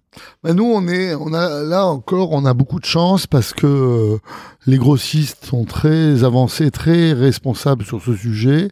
Depuis euh, euh, que je suis sur le marché, on a mis en place un système qui s'appelle le potager de Marianne, Mhm. Ah oui, on en a parlé ce euh, matin. qui est Mhm. formidable, où les grossistes apportent leurs invendus, ils les donnent. On donne entre euh, 600 et 800 tonnes par an euh, de produits euh, de fruits et légumes essentiellement. Mhm. Et euh, ensuite, cette, euh, ce potager de Marianne, qui est le grossiste des associations humanitaires et caritatives. Euh, redonne re- gratuitement à toutes les associations qui le demandent, euh, les Restos du Cœur, le Secours catholique, les, les euh, banques alimentaires, les produits dont ils, en, dont ils ont besoin. Donc euh, c'est un bon système et c'est un peu normal parce que nous, on est à l'origine du mot clochard. Vous savez d'où vient le mot clochard Pas du tout, là, je sens qu'on va apprendre quelque chose. Eh bien, à Saint-Eustache, Ah, en Val de Paris, il y avait une cloche. Et cette cloche, que j'ai retrouvée, j'ai pas encore réussi à l'acheter, on l'a sonnée à la fin des halles. Et là, les glaneuses pouvaient venir Les acheter à, à bas prix. Et c'est, on les appelait Ah, les cloches. alors là, je- on apprend quelque Merci, chose. génial. Super, cette anecdote. Voilà. Euh, Donc, qu'est-ce- euh, nous, on n'a pas à rougir du, sur le gaspillage alimentaire. Ah, En plus, on taxe lourdement les grossistes qui jettent. Ah, Mhm. c'est pour ça qu'ils ont plutôt intérêt à donner. Voilà. Bien sûr. C'est leur intérêt bien compris. Ça, c'est quelque chose pour qui a été mis en place euh, récemment ou? Ça, c'est- je- ce que j'ai fait récemment, et on a invité Barbara Pompidou à cette occasion, c'est que j'ai euh, augmenté mon aide au potager de Marianne, augmenté la place euh, qui a été multipliée par trois, je crois, euh, pour distribuer des produits invendus. Et donc, euh, ça marche très bien. On est en train de, travailler pour avoir un processus euh, euh, d'encartage. Parce que notre problème, c'est qu'on a tout le monde. Hein. On a les petites sœurs des pauvres, euh, on a beaucoup d'associations. Et donc, euh, on va essayer euh, de mettre en place au moins un dispositif où on sait ce qu'on donne, à qui on le donne, comment on fait, etc. Donc, euh, on va beaucoup améliorer notre processus administratif et ça ne nous gêne pas. Quand on peut donner, il faut donner. On est bien d'accord. Est-ce qu'on peut parler du digital pour avancer? Justement, parce Ouais. que euh, Stéphane, il évoquait les marketplaces, euh, et la difficulté de mettre en place un marketplace avec un million de références. Euh, et on a vu plein d'initiatives autour du digital, notamment avec dans les contextes du, du confinement, du Covid, mais pas que. Euh, donc à la fois un B2B, mais même un B2C. Est-ce que tu pourrais nous raconter un peu plus en détail ces initiatives-là? Rungis euh, livré chez vous, je crois, c'est ça Euh, moi, j'ai souhaité vraiment euh, internationaliser le marché, le digitaliser, l'étendre, le densifier. Euh, Ça fait partie de mes orientations stratégiques. Mhm. La digitalisation, ça fait plusieurs années, depuis euh, 2016 environ, qu'on avance sur le sujet. Donc, euh, on a eu une première étape avec la création d'une marketplace, qui est un succès, euh, qui est extrêmement visité, et où euh, euh, les gens ont la possibilité de créer des boutiques et de présenter leurs produits. Mhm. Pendant Ça, le c'est B2C ou B2B cette B2B. marque B2B. B2B, donc Oui, c'est un marketplace. Marketplace, c'est Rungis Market. c'est Rungis Market. Ça. Market. Quand il y a eu le confinement, euh, on a eu un problème, c'est qu'il y avait euh, dans les champs des produits qui allaient euh, sans doute pas être écoulés, et donc euh, avec la chambre régionale d'agriculture, la région, on a essayé d'écouler ces produits, et en même temps il y avait des personnes qui avaient peur de sortir, qui étaient totalement confinées, Mhm. et donc on a voulu faire un service public, c'est qu'on a fait du B2C pour la première fois avec le registre livré chez vous. Mhm. Ça a été un carton, un grand Oui. succès. On a fait plus de 26 000 paniers. euh, ça marchait très bien. On a été aidé d'ailleurs euh, par une section euh, euh, du service national obligatoire Ouais. que, que le général Menawin m'a mis à disposition. Super. Donc c'était un truc super, avec très peu de défauts, un logiciel qui marche très bien. Simplement, je me suis engagé quand je l'ai fait, puisque mes clients sont des détaillants, de ne pas faire concurrence à mes détaillants. Et dès la fin du confinement, j'ai arrêté Voilà. De façon brutale Rungis livré chez vous. C'est pas la mission de Rungis de vendre pas directement c'est pas ma mission. C'est pas ma mission. Les gens qui faisaient ça euh, continuent à acheter sur le marché. Ils s'appellent Fou du Frais. Mhm. Et euh, tant mieux pour eux, mais c'est pas la marque Rungis qui le fait. Alors, est-ce que on va en rester là? Non. Il y a plus de 80 initiatives sur le marché en B2B, Mhm. Digital. digital, pour aider les gens. Maintenant, il y a des opérateurs qui achètent à Rungis et qui, euh, c'est un sujet euh, qui est difficile pour moi, qui achètent à Rungis et qui livrent le particulier. Mais c'est des opérateurs Mhm. comme si c'était des détaillants. Oui. Alors, le seul problème, c'est que je fais un peu la guerre pour que le terme Rungis ne soit pas utilisé, parce que euh, c'est d'abord c'est une marque déposée. Mhm. On a un accord euh, avec la ville de Rungis. Enfin, les choses sont claires. Et ensuite, évidemment, nous ne voulons pas euh, avantager puisque 93% des Français considèrent que Rungis c'est la qualité, c'est connu par tout le monde, etc.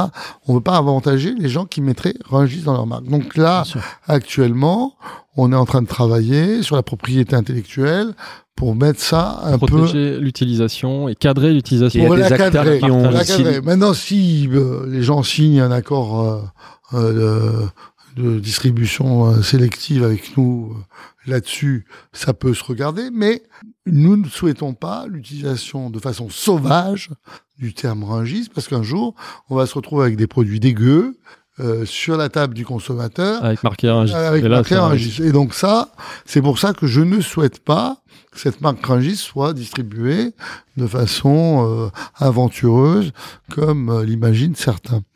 Et donc, voilà. Et enfin, dernier point, nous, on va faire évoluer euh, sans doute notre marketplace, mais je vous en parlerai plus. C'est trop tôt pour vous en parler. Mhm. Ah. Mais, mais, mais le moment venu, je vous en dirai. Quand tu seras prêt, on fera tu- un plat du jour. Tu parlais de la mission des justement, d'être de, d'organi- facilitateur, euh, d'aménager l'espace pour faciliter la vie des, des opérateurs du marché. Je suppose que dans les digitales, c'est un peu pareil. Vous, vous avez peut-être envie de prendre ces leaderships pour montrer un peu la voie aux grossistes, aux acteurs. Daniel, c'est vraiment euh, euh, la preuve que tu as compris l'écosystème Rungis, c'est que nous sommes, nous, vis-à-vis de nos opérateurs, une place de marché, et on souhaite rester une place de marché vir- virtuelle. Mhm. Hein, en réalité, quand on entend euh, Miracle Co dire les places de marché, qui a inventé les places de marché? Ce sont les marchés. et voilà. c'est pour ça que ça s'appelle C'est pour place ça de marché. Très bon point. Mais, mais on comprend que du coup, ça reste dans le cadre B2B et pas B2C, parce que c'est pas la vocation de Rungis de vendre aux particuliers. Et du coup, ça nous, ça, ça fait la transition avec la question qu'on se pose, mais qu'on a commencé à comprendre. Quel est le modèle de, de Rungis C'est pas de vendre aux particuliers, c'est Modèle de- économique. Le modèle économique, c'est de, de créer des infrastructures et de proposer des services pour que ces vendeurs, Vous et voulez ces dire, acheteurs ça c'est le modèle économique de la Cemaris. Le modèle économique de Rungis, Ouais. c'est de euh, d'être de faire levier pour que les consommateurs, les utilisateurs et les revendeurs puissent avoir accès à une alimentation de bonne qualité, traçable et, si possible, euh, dans des conditions euh, de logistique impeccable, c'est-à-dire d'être capable de livrer les gens en toutes circonstances sans qu'il y ait de rupture de la chaîne. Et donc ça, c'est le, le business model des, des mines, Mhm. c'est d'être euh, en fait un moyen de faire vivre tous les métiers de bouche parce que on leur facilite la vie L'échange. avec ces- les produits qu'ils peuvent acheter. Donc ça, c'est tout à fait indispensable et je pense incontournable. Ensuite, le business model de la j'ai voilà. j'ai coutume de dire, euh, il est triple, je suis euh, fermier général, je prends des péages à l'entrée, Voilà. je suis euh, euh, taulier, Donc ça, c'est je, pour les je acheteurs. prends des loyers, les- des des loyers à mes à mes à mes opérateurs et je suis surtout prestataire de services. Je vends euh, à mes opérateurs toutes sortes de services divers et variés qui vont euh, des fluides en passant par l'électricité jusqu'à des choses beaucoup plus complexes comme le marketing, comme euh, Ah, euh, des questions comme, comme les questions euh, Di- digitales, etc. Mhm. Bien sûr. donc il y a une espèce, on va dire, de de- d'équipe euh, centrale des une espèce d'agence interne qui peut accompagner euh, les Nous, opérateurs est- sur le marketing. Nous, on est, on, on essaye, en tout cas, je ne sais pas si on y réussit, mais on essaye de mutualiser toutes les fonctions centrales qu'une PME ne peut pas se payer. Mhm. C'est-à-dire que c'est sûr que si vous prenez même un gros grossiste de Rungis, c'est très lourd pour lui de faire du marketing. Mhm. C'est très lourd pour lui de faire de la publicité. La, Plus c'est mutu- pas son métier. la mutualisation nous permet de faire des choses intelligentes à grande échelle. Et euh, c'est une des raisons pour lesquelles moi j'ai décidé euh, de vous parler, de communiquer. C'est que en expliquant mieux le métier des gens, eh bien, euh, on les valorise beaucoup mieux. On est bien d'accord. vous, il vous confie un budget pour faire la, la, la promotion ou ses clarifications sur l'activité de Rungis, mais pas en revanche de parler de leur marque. Vous n'êtes pas une agence de, de- de- non, pour eux. on fait appel à des agences. D'accord, Mhm. c'est intéressant, même pour nous dire.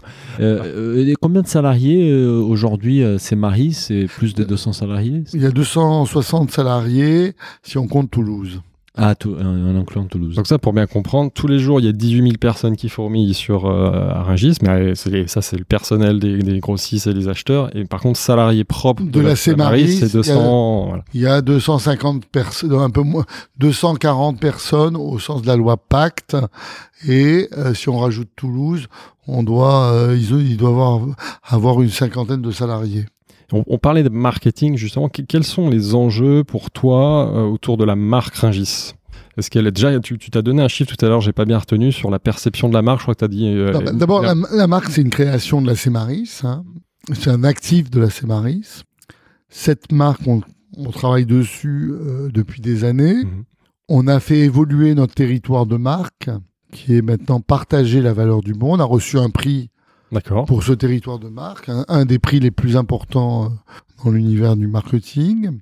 Et euh, cette marque-là, c'est un actif euh, considérable.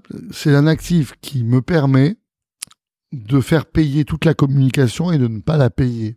Souvent, les gens viennent me dire ah, vous voulez pas me prendre un encart? Ah, on voulait pas être sponsor de telle émission Ah, vous voulez pas faire ce. En fait, non. En fait, on va au salon des lieux de tournage, on gagne de l'argent.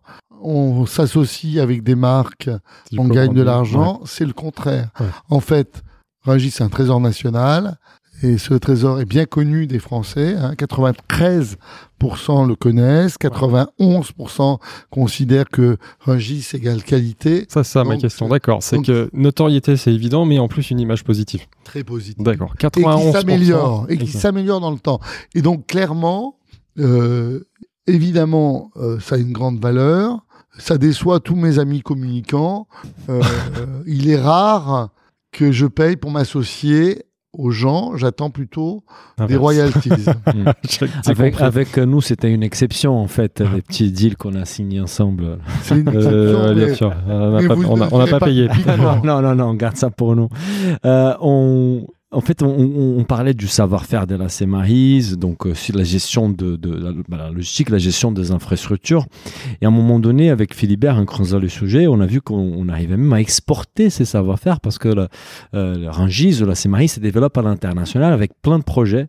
Et notamment, on, invoque- on évoquait avant l'enregistrement même des projets au Brésil. Mhm. Et je pense que ça, c'est quelque chose que nous, on ne s'imaginait absolument pas. Dan- Daniel s'est mis à pleurer à ce Moi, moment-là. moi, quand j'ai je, je révèle une São. Paulo, j'étais tout content. Est-ce que tu pourrais nous parler de, de la présence des Rungis à l'international et de tous ces projets qui rayonnent un peu partout? Ben, euh, D'abord, Rungis, euh, on a un know-how incroyable. On est les seuls. D'abord, on est les spécialistes du froid et même du grand froid. Donc, la logistique du froid, Là, il y a une expertise. c'est une expertise. Hein, quand j'entends qu'on achète très cher des congélateurs, nous, on sait les faire. Hein. C'est un gigantesque frigidaire, hein. Ça va intéresser le gouvernement pour la gestion des vaccins, d'ailleurs. hein. Peut-être, je sais pas. Et donc, euh, deuxièmement, faire un marché, ça n'a l'air de rien, mais ça ne s'improvise pas. Tous ceux qui ont voulu le faire, français ou étrangers, je vais pas parler des Français, mais je vais en tout cas parler des Français, ont raté. Et nous, on a le secret de savoir réussir un marché international qui réussisse à la fois la traçabilité, la gestion et la logistique. Mhm. Et donc, ce savoir-faire, ce know-how, on le vend partout dans le monde. Et donc, euh, euh, là, je suis très heureux parce que je viens de signer euh, il y a quelques jours un contrat avec l'Ouzbékistan pour construire pour de vrai un marché, trois marchés, Ouais, à Tashkent, Samarcande et Ambujan.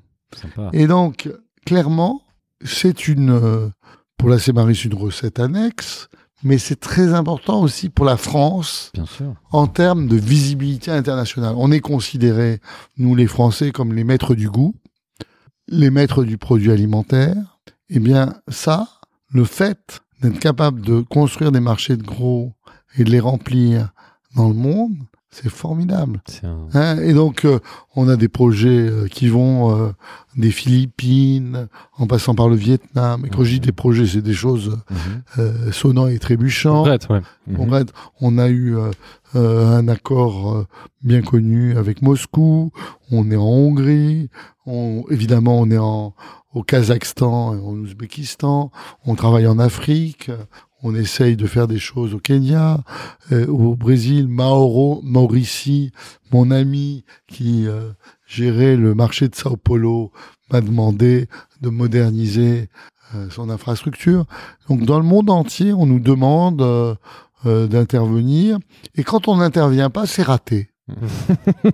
Et, et- et concrètement, votre prestation, c'est du conseil. C'est de l'ingénierie. C'est de l'ingénierie conseil. Et après, vous travaillez avec des boîtes de BTP, peut-être d'ailleurs françaises. Peut-être Oui. que vous emmenez des opérateurs français. Ouais, on parce travaille, a des, on on a des travaille- belles on spécialités. travaille avec des opérateurs français. On travaille avec des, des opérateurs, des grands opérateurs français, euh, la Caisse, euh, euh, euh, y a euh, Et ça, sur ouais. euh, on a beaucoup de très grands opérateurs euh, de- et de maîtres d'ouvrage, de maîtres d'œuvre qui euh, nous accompagnent à l'international et des financiers évidemment. Et, et dans tes équipes, tu disais de, sur tes 200 salariés, plus de 200 salariés, t'en as Une combien qui sont à Une équipe d'une dizaine de personnes. une dizaine de Dédié à personnes l'international. Voilà. Ah, c'est très chouette. Ça, c'est quelque chose qu'on ignorait complètement. euh, par Et ça marche très bien. euh, dès que qu'une délégation étrangère vient à Rungis, elle tombe amoureuse du marché. hein, ça marche à tous les coups. C'est clair. Et euh, six mois après, j'ai un coup de fil euh, de l'autorité du pays qui me dit euh, on pourrait pas construire. La...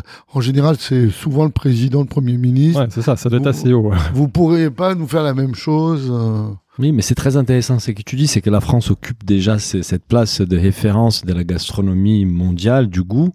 Euh, et ça serait intéressant stratégiquement pour la France d'être aussi la référence de la logistique du goût, du froid et de l'alimentaire. Très bravo. c'est- Moi, je savais pas. c'est- Ouais, c'est super intéressant. Et ils sont très successful. Je suis par ailleurs, au niveau international, président de l'Union mondiale des marchés. Ah, bravo. Euh, et en tout cas, euh, depuis juillet dernier. Et donc, Forcément, euh, tu, tu diriges le plus, le plus grand, le plus vieux et non, le euh, plus sûr des marchés du là, monde. C'est par élection. hein, euh, Il y a un sujet moins, moins, moins joyeux, mais qu'on doit aborder quand même, c'est les, Covid, l'impact que ça a eu sur l'activité de Rungis.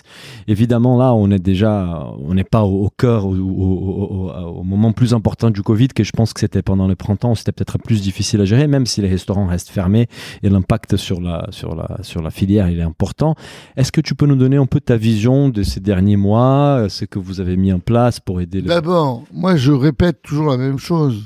C'est que la chaîne alimentaire a tenu Oui, face à. Rungis. Mhm. Ça, c'est la, la base. Ensuite, euh, pour toutes mes équipes, et je veux leur euh, faire un petit coup de chapeau, Mhm. c'est double travail. Mhm.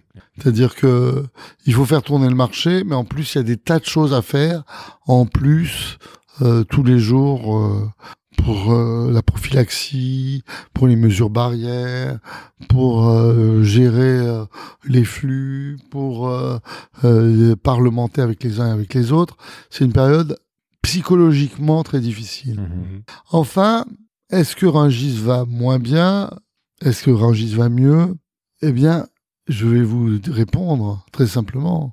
On va faire une année qui ne sera pas une année exceptionnelle, mais on ne fera pas une mauvaise année. Mhm. Parce que ce qui ne se mange pas quelque part, se mange ailleurs. Mhm. Et donc, évidemment, on a beaucoup de, de, de souffrance, de compassion, de proximité vis-à-vis des grossistes alimentaires qui gèrent la restauration. Mhm. Mais euh, Paris n'est pas la France et la restauration n'est pas Rungis Mhm. puisque ça ne représente que 13% Mhm. du chiffre d'affaires de Rungis. Et donc, euh, évidemment, il y a plus des deux tiers des entreprises qui ont fait une bonne année.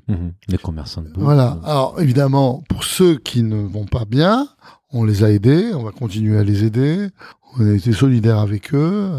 Euh, ça a été jusqu'à trois mois de loyer euh, Ouais. Exonéré, carrément. Euh, Mm. Et donc, euh, nous n'avons pas à rougir de ce que nous avons fait.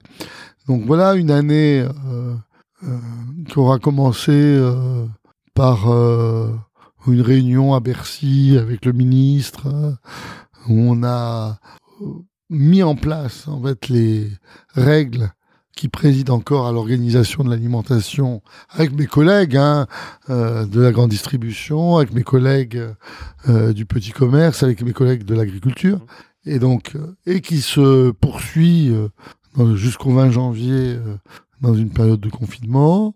Mais on a réussi à être très résilient. Mhm. On est très résilient.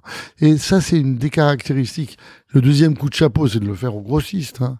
C'est une des caractéristiques des commerçants, Mhm. c'est qu'ils sont adaptatifs. Et Et en même temps, il faut le rappeler, le gouvernement a joué le jeu. bien sûr. Et est-ce qu'il y a des apprentissages de cette crise qui vont rester par la suite, des changements peut-être qui vont rester dans la durée?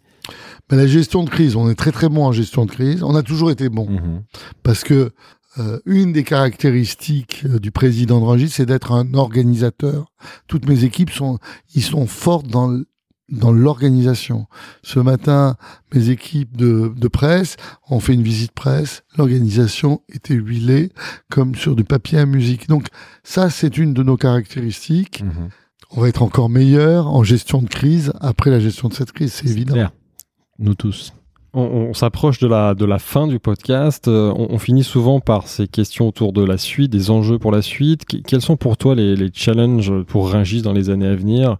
Ou euh, comment tu vois Ringis dans les 5 à 10 prochaines années? Rungis, demain, va devenir encore plus important. Pourquoi? Parce qu'on est à la croisée des chemins entre une évolution des tendances alimentaires qui font que nous, on est capable de donner des solutions. Et qu'en même temps, nous avons, je vais pas dire un siècle, mais une quinzaine d'années d'avance sur l'évolution de ces tendances. Et donc, sans dévoiler euh, Ah si, vas-y. des choses qui vont vous marquer. Je pense que euh, l'évolution de la ville durable, Mhm. les besoins des Français, la réalité de l'alimentation sur le terrain Mhm. Font que, d'une part, le modèle de Rungis va devenir de plus en plus pro. On est très pro, mais il va être de plus en plus pro. Et qui va faire des petits en France et à l'international. Et que la question euh, de monsieur, dont j'ai oublié le nom, Sur les hubs. sur les hubs, Mhm. montre que ça va devenir incontournable. Bien évidemment. Alors, est-ce que ces hubs seront en étoile? Est-ce qu'ils seront en réseau? Je ne sais pas. Mm. Mais dans cette stratégie de hub, où le foncier va devenir rare, où euh, on a besoin de vrais spécialistes, où le sourcing va être indispensable, dans un monde qui a faim, Mhm. on n'a pas conscience de ça parce qu'on vit dans notre petit paradis sans s'en apercevoir. Le monde a faim et manque de produits. Moi, quand je vais en Chine ou en Inde, à chaque fois, on me demande est-ce que vous avez tel ou tel produit? Est-ce que vous pouvez nous fournir tel ou tel produit? Donc, euh, c'est ça qui me m'enrage. C'est quand je vois pas, je vois les Français ne pas réussir à l'international. Il y a toutes les raisons de réussir à l'international. Mhm. Et donc tous ces atouts-là, à condition d'être gérés euh, de façon assez précise, de garder une vision stratégique à long terme, de rester bâtisseur, d'investir, toutes ces raisons-là font que il n'y a pas de raison que le modèle de Rungis s'atrophie. Au contraire. D'abord, il a tenu en 50 ans malgré l'irruption de la grande distribution. Il va tenir Il a trouvé son positionnement par rapport à ça, d'ailleurs. Il va- il, il va continuer à, Mhm. à se développer avec le commerce électronique. Mhm. Mhm. Le Rappelez-vous bien, le là, ils sont en train de tâtonner, c'est des startups, c'est la startup nation, etc. Nous avons le stock et la logistique. Nous, ne- on ne peut pas faire de commerce électronique du frais sans Rungis. C'est impossible. Et donc, euh, ça, c'est un avantage considérable. Donc, bien sûr, le commerce va évoluer. Bien sûr, les marchés de gros vont évoluer. Bien sûr, on ne fera pas dans dix ans euh, ce que nous faisons actuellement, mais nous travaillons dans l'innovation. Je n'ai pas abandonné le Rungis Green Business, je n'ai pas abandonné l'idée de l'innovation parce que je veux que Rungis ait toujours un temps d'avance sur l'évolution économique. Et ça, euh, quand vous réfléchissez à 20 ans, vous évitez beaucoup, beaucoup d'à-coups que nos- connaissent nos clients commerçants Mhm. c'est ça l'avantage de la dissociation entre la Cémaris et le marché, c'est que moi je peux me consacrer à réfléchir à l'alimentation à long terme Mhm. pendant que ceux qui doivent être spécialistes du produit et des meilleurs produits vont les trouver et vous les vendre. Bien sûr, c'est notre. On, on- on avait une deuxième question par rapport à la suite qui était un peu. euh, Tu as évoqué hein, les nouvelles tendances alimentaires et un peu ta vision, mais nous avons aussi pas mal évoqué. On a parlé du, de la consommation locale, des circuits courts, du bio. Euh, Il y a peut-être une tendance qu'on n'a pas évoquée, c'est la réduction de la consommation des protéines animales et l'augmentation, bah, surtout de la nouvelle génération qui est de plus en plus végétarienne ou flexitarienne. D'abord, Comment tu vois ça et quel impact sur l'activité des rangers Daniel, nous avons le plus le marché le plus vegan du monde. Ouais, on a vu. Je- avec 2 millions 4 de tonnes de, fruits et légumes, on peut pas faire plus vegan. Mais est-ce que justement vous avez observé à Rungis déjà les- les- l'impact de cette réduction Ensuite, Une baisse des volumes dans les pavillons viande. Non, alors il faut là encore on n'est pas précis. Hmm. C'est le malheur de du, de beaucoup d'informations diffuses euh, et les réseaux sociaux ne n'améliorent pas ça. On, Reste- veut ent- on veut entendre ta soyons, vérité. Soyons, soyons précis. Non mais Hmm. nous, on ne va pas baisser la consommation de viande. Il n'y a pas assez de viande. Et les éleveurs sont de moins en moins nombreux. C'est un métier de chien. C'est horrible. Oui, c'est horrible. C'est Hein, merveilleux, J'en discutais avec. Christiane Lambert. Il faut se lever le matin, le soir, Tu as pas, de vacances, etc. Voilà. C'est horrible. Donc ça, c'est le premier point. C'est que déjà, quand on me dit ah oui, et ça, le produit va devenir rare. Ce qui est rare est cher. On est sur un marché. Donc, qu'est-ce que je constate? D'abord, c'est que nous qui faisons essentiellement de la viande pour les bouchers, De qualité. de Plus de qualité. qualité, du coup. En fait, notre volume ne baisse pas Mais les prix? Et les prix sont plutôt en train d'augmenter. bah, Bien sûr, c'est normal. Le chiffre d'affaires augmente. Donc ça, c'est le premier point. Deuxième point, si vous me demandez est-ce qu'il faut manger du steak haché et faire des bêtes pour faire du steak haché, je suis pas certain. Mm. Moi, je suis attaché à la profession de boucher Mhm. parce que ce sont vraiment des orfèvres, des artisans de la viande. Il Et il y a, il reste des gens qui sont des viandards, qui veulent manger de la viande. Bien sûr. Et il y a des gens qui veulent en manger, qui sont des flexitariens, comme Moins, je suis. Mhm. Je veux en manger moins, mais mieux. Mhm. On, on était il y a quelques mois, ça fait, ça fait, ça fait déjà très longtemps, au salon de l'agriculture avec euh, les directeurs généraux d'Interbev et on faisait même les parallèles de la viande avec les champagnes en fait, parce qu'on aura une quantité qui va être limitée et les prix qui vont Donc, augmenter. on va Exactement. valoriser le produit et les gens vont consommer moins mais mieux. Exactement. Un, euh, si Rungis est très attaché au bien-être animal. Deux, si vous venez au pavillon de la viande, vous allez voir que on ne vend à peu près que la même quantité, mais de races d'exception, avec des éleveurs qu'on connaît, Mhm. dans de bonnes conditions. Trois, on respecte beaucoup euh, les gens qui ont d'autres euh, valeurs, y compris véganes, et on vend des produits véganes à Rungis qu'on trouve au pavillon bio. Il n'y a aucun problème là-dessus. Mhm. Mais nous sommes un marché, nous croyons Tout. dans la liberté a- du commerce et de l'industrie, et c'est le consommateur qui décide avec ses sûr. jambes. Et c'est le consommateur qui va faire évoluer les choses dans, dans un sens ou dans un autre sens. On arrive vraiment à la fin et on a trois questions plutôt euh, personnelles, on va dire. Euh, la première, c'est, on, on a beaucoup d'entrepreneurs qui nous écoutent et les entrepreneurs adorent les histoires d'échecs, apprentissage et des réussites. Et donc, pour toi, quel était ton plus gros échec ou apprentissage euh, avec Rungis euh, et ta plus grande fierté et réussite? Ça, c'est des questions que j'aurais dû préparer avant. Euh, Désolé, on en- Ah, on n'en voit pas les questions. Bon, celle-là, on peut s'y attendre, on la pose tout le temps. c'est compliqué. L'échec, oui, je suis trop loin. Voilà. Euh, D'abord, il n'y a pas d'échec. Hmm. Il faut arrêter les Français, les jeunes Français. Il faut arrêter de leur apprendre l'échec. Il faut leur apprendre la réussite. Il n'y a pas d'échec. Simplement, il y a des expériences qui sont formatrices. Par exemple, la marketplace, ça a été difficile. Je ne dirais pas que c'est un échec. On va la transmuter. Mais clairement, la digitalisation, c'est compliqué. Bien sûr. C'est pas un échec. Et on réussit pas du Euh, premier coup. Exactement. Et d'ailleurs, Karl Marx, qui n'a pas que des défauts, disait on apprend toujours de ses échecs. On est d'accord. C'est très important. De... Et donc, moi, si vous voulez, je considère pas que les choses sont des échecs. Je considère que on a des expériences et qu'à un moment donné, il faut un rétex Mhm. sur ces expériences. Et quelle était l'expérience la plus riche en apprentissage? C'était celle du marketplace, peut-être? Ou Je pense qu'une des périodes les plus riches en apprentissage, c'est celle que nous connaissons actuellement. 2020. Non, oui, bah, Hein, parce que là, il faut ta- taper sur tous les, toutes les touches du piano. Franchement, l'histoire du Covid, euh, il y a tout. Il y a la com, il y a l'organisation, il y a le droit, il y a la finance. Il y a, c'est une expérience extrêmement riche mhm. et j'espère, et on va être là, on va tenir et on sera là pour alimenter, nourrir les Français et partager la valeur du bon. Parfait. génial. On, on a une autre question rituelle dans le podcast, à la fin du podcast, c'est quel conseil donnerais-tu à un jeune entrepreneur qui veut se lancer dans la bouffe? Alors là, moi, je, je pense que d'abord, euh, c'est un secteur qui est plein d'avenir, Mhm. que c'est très important de faire une analyse de marché. Mhm.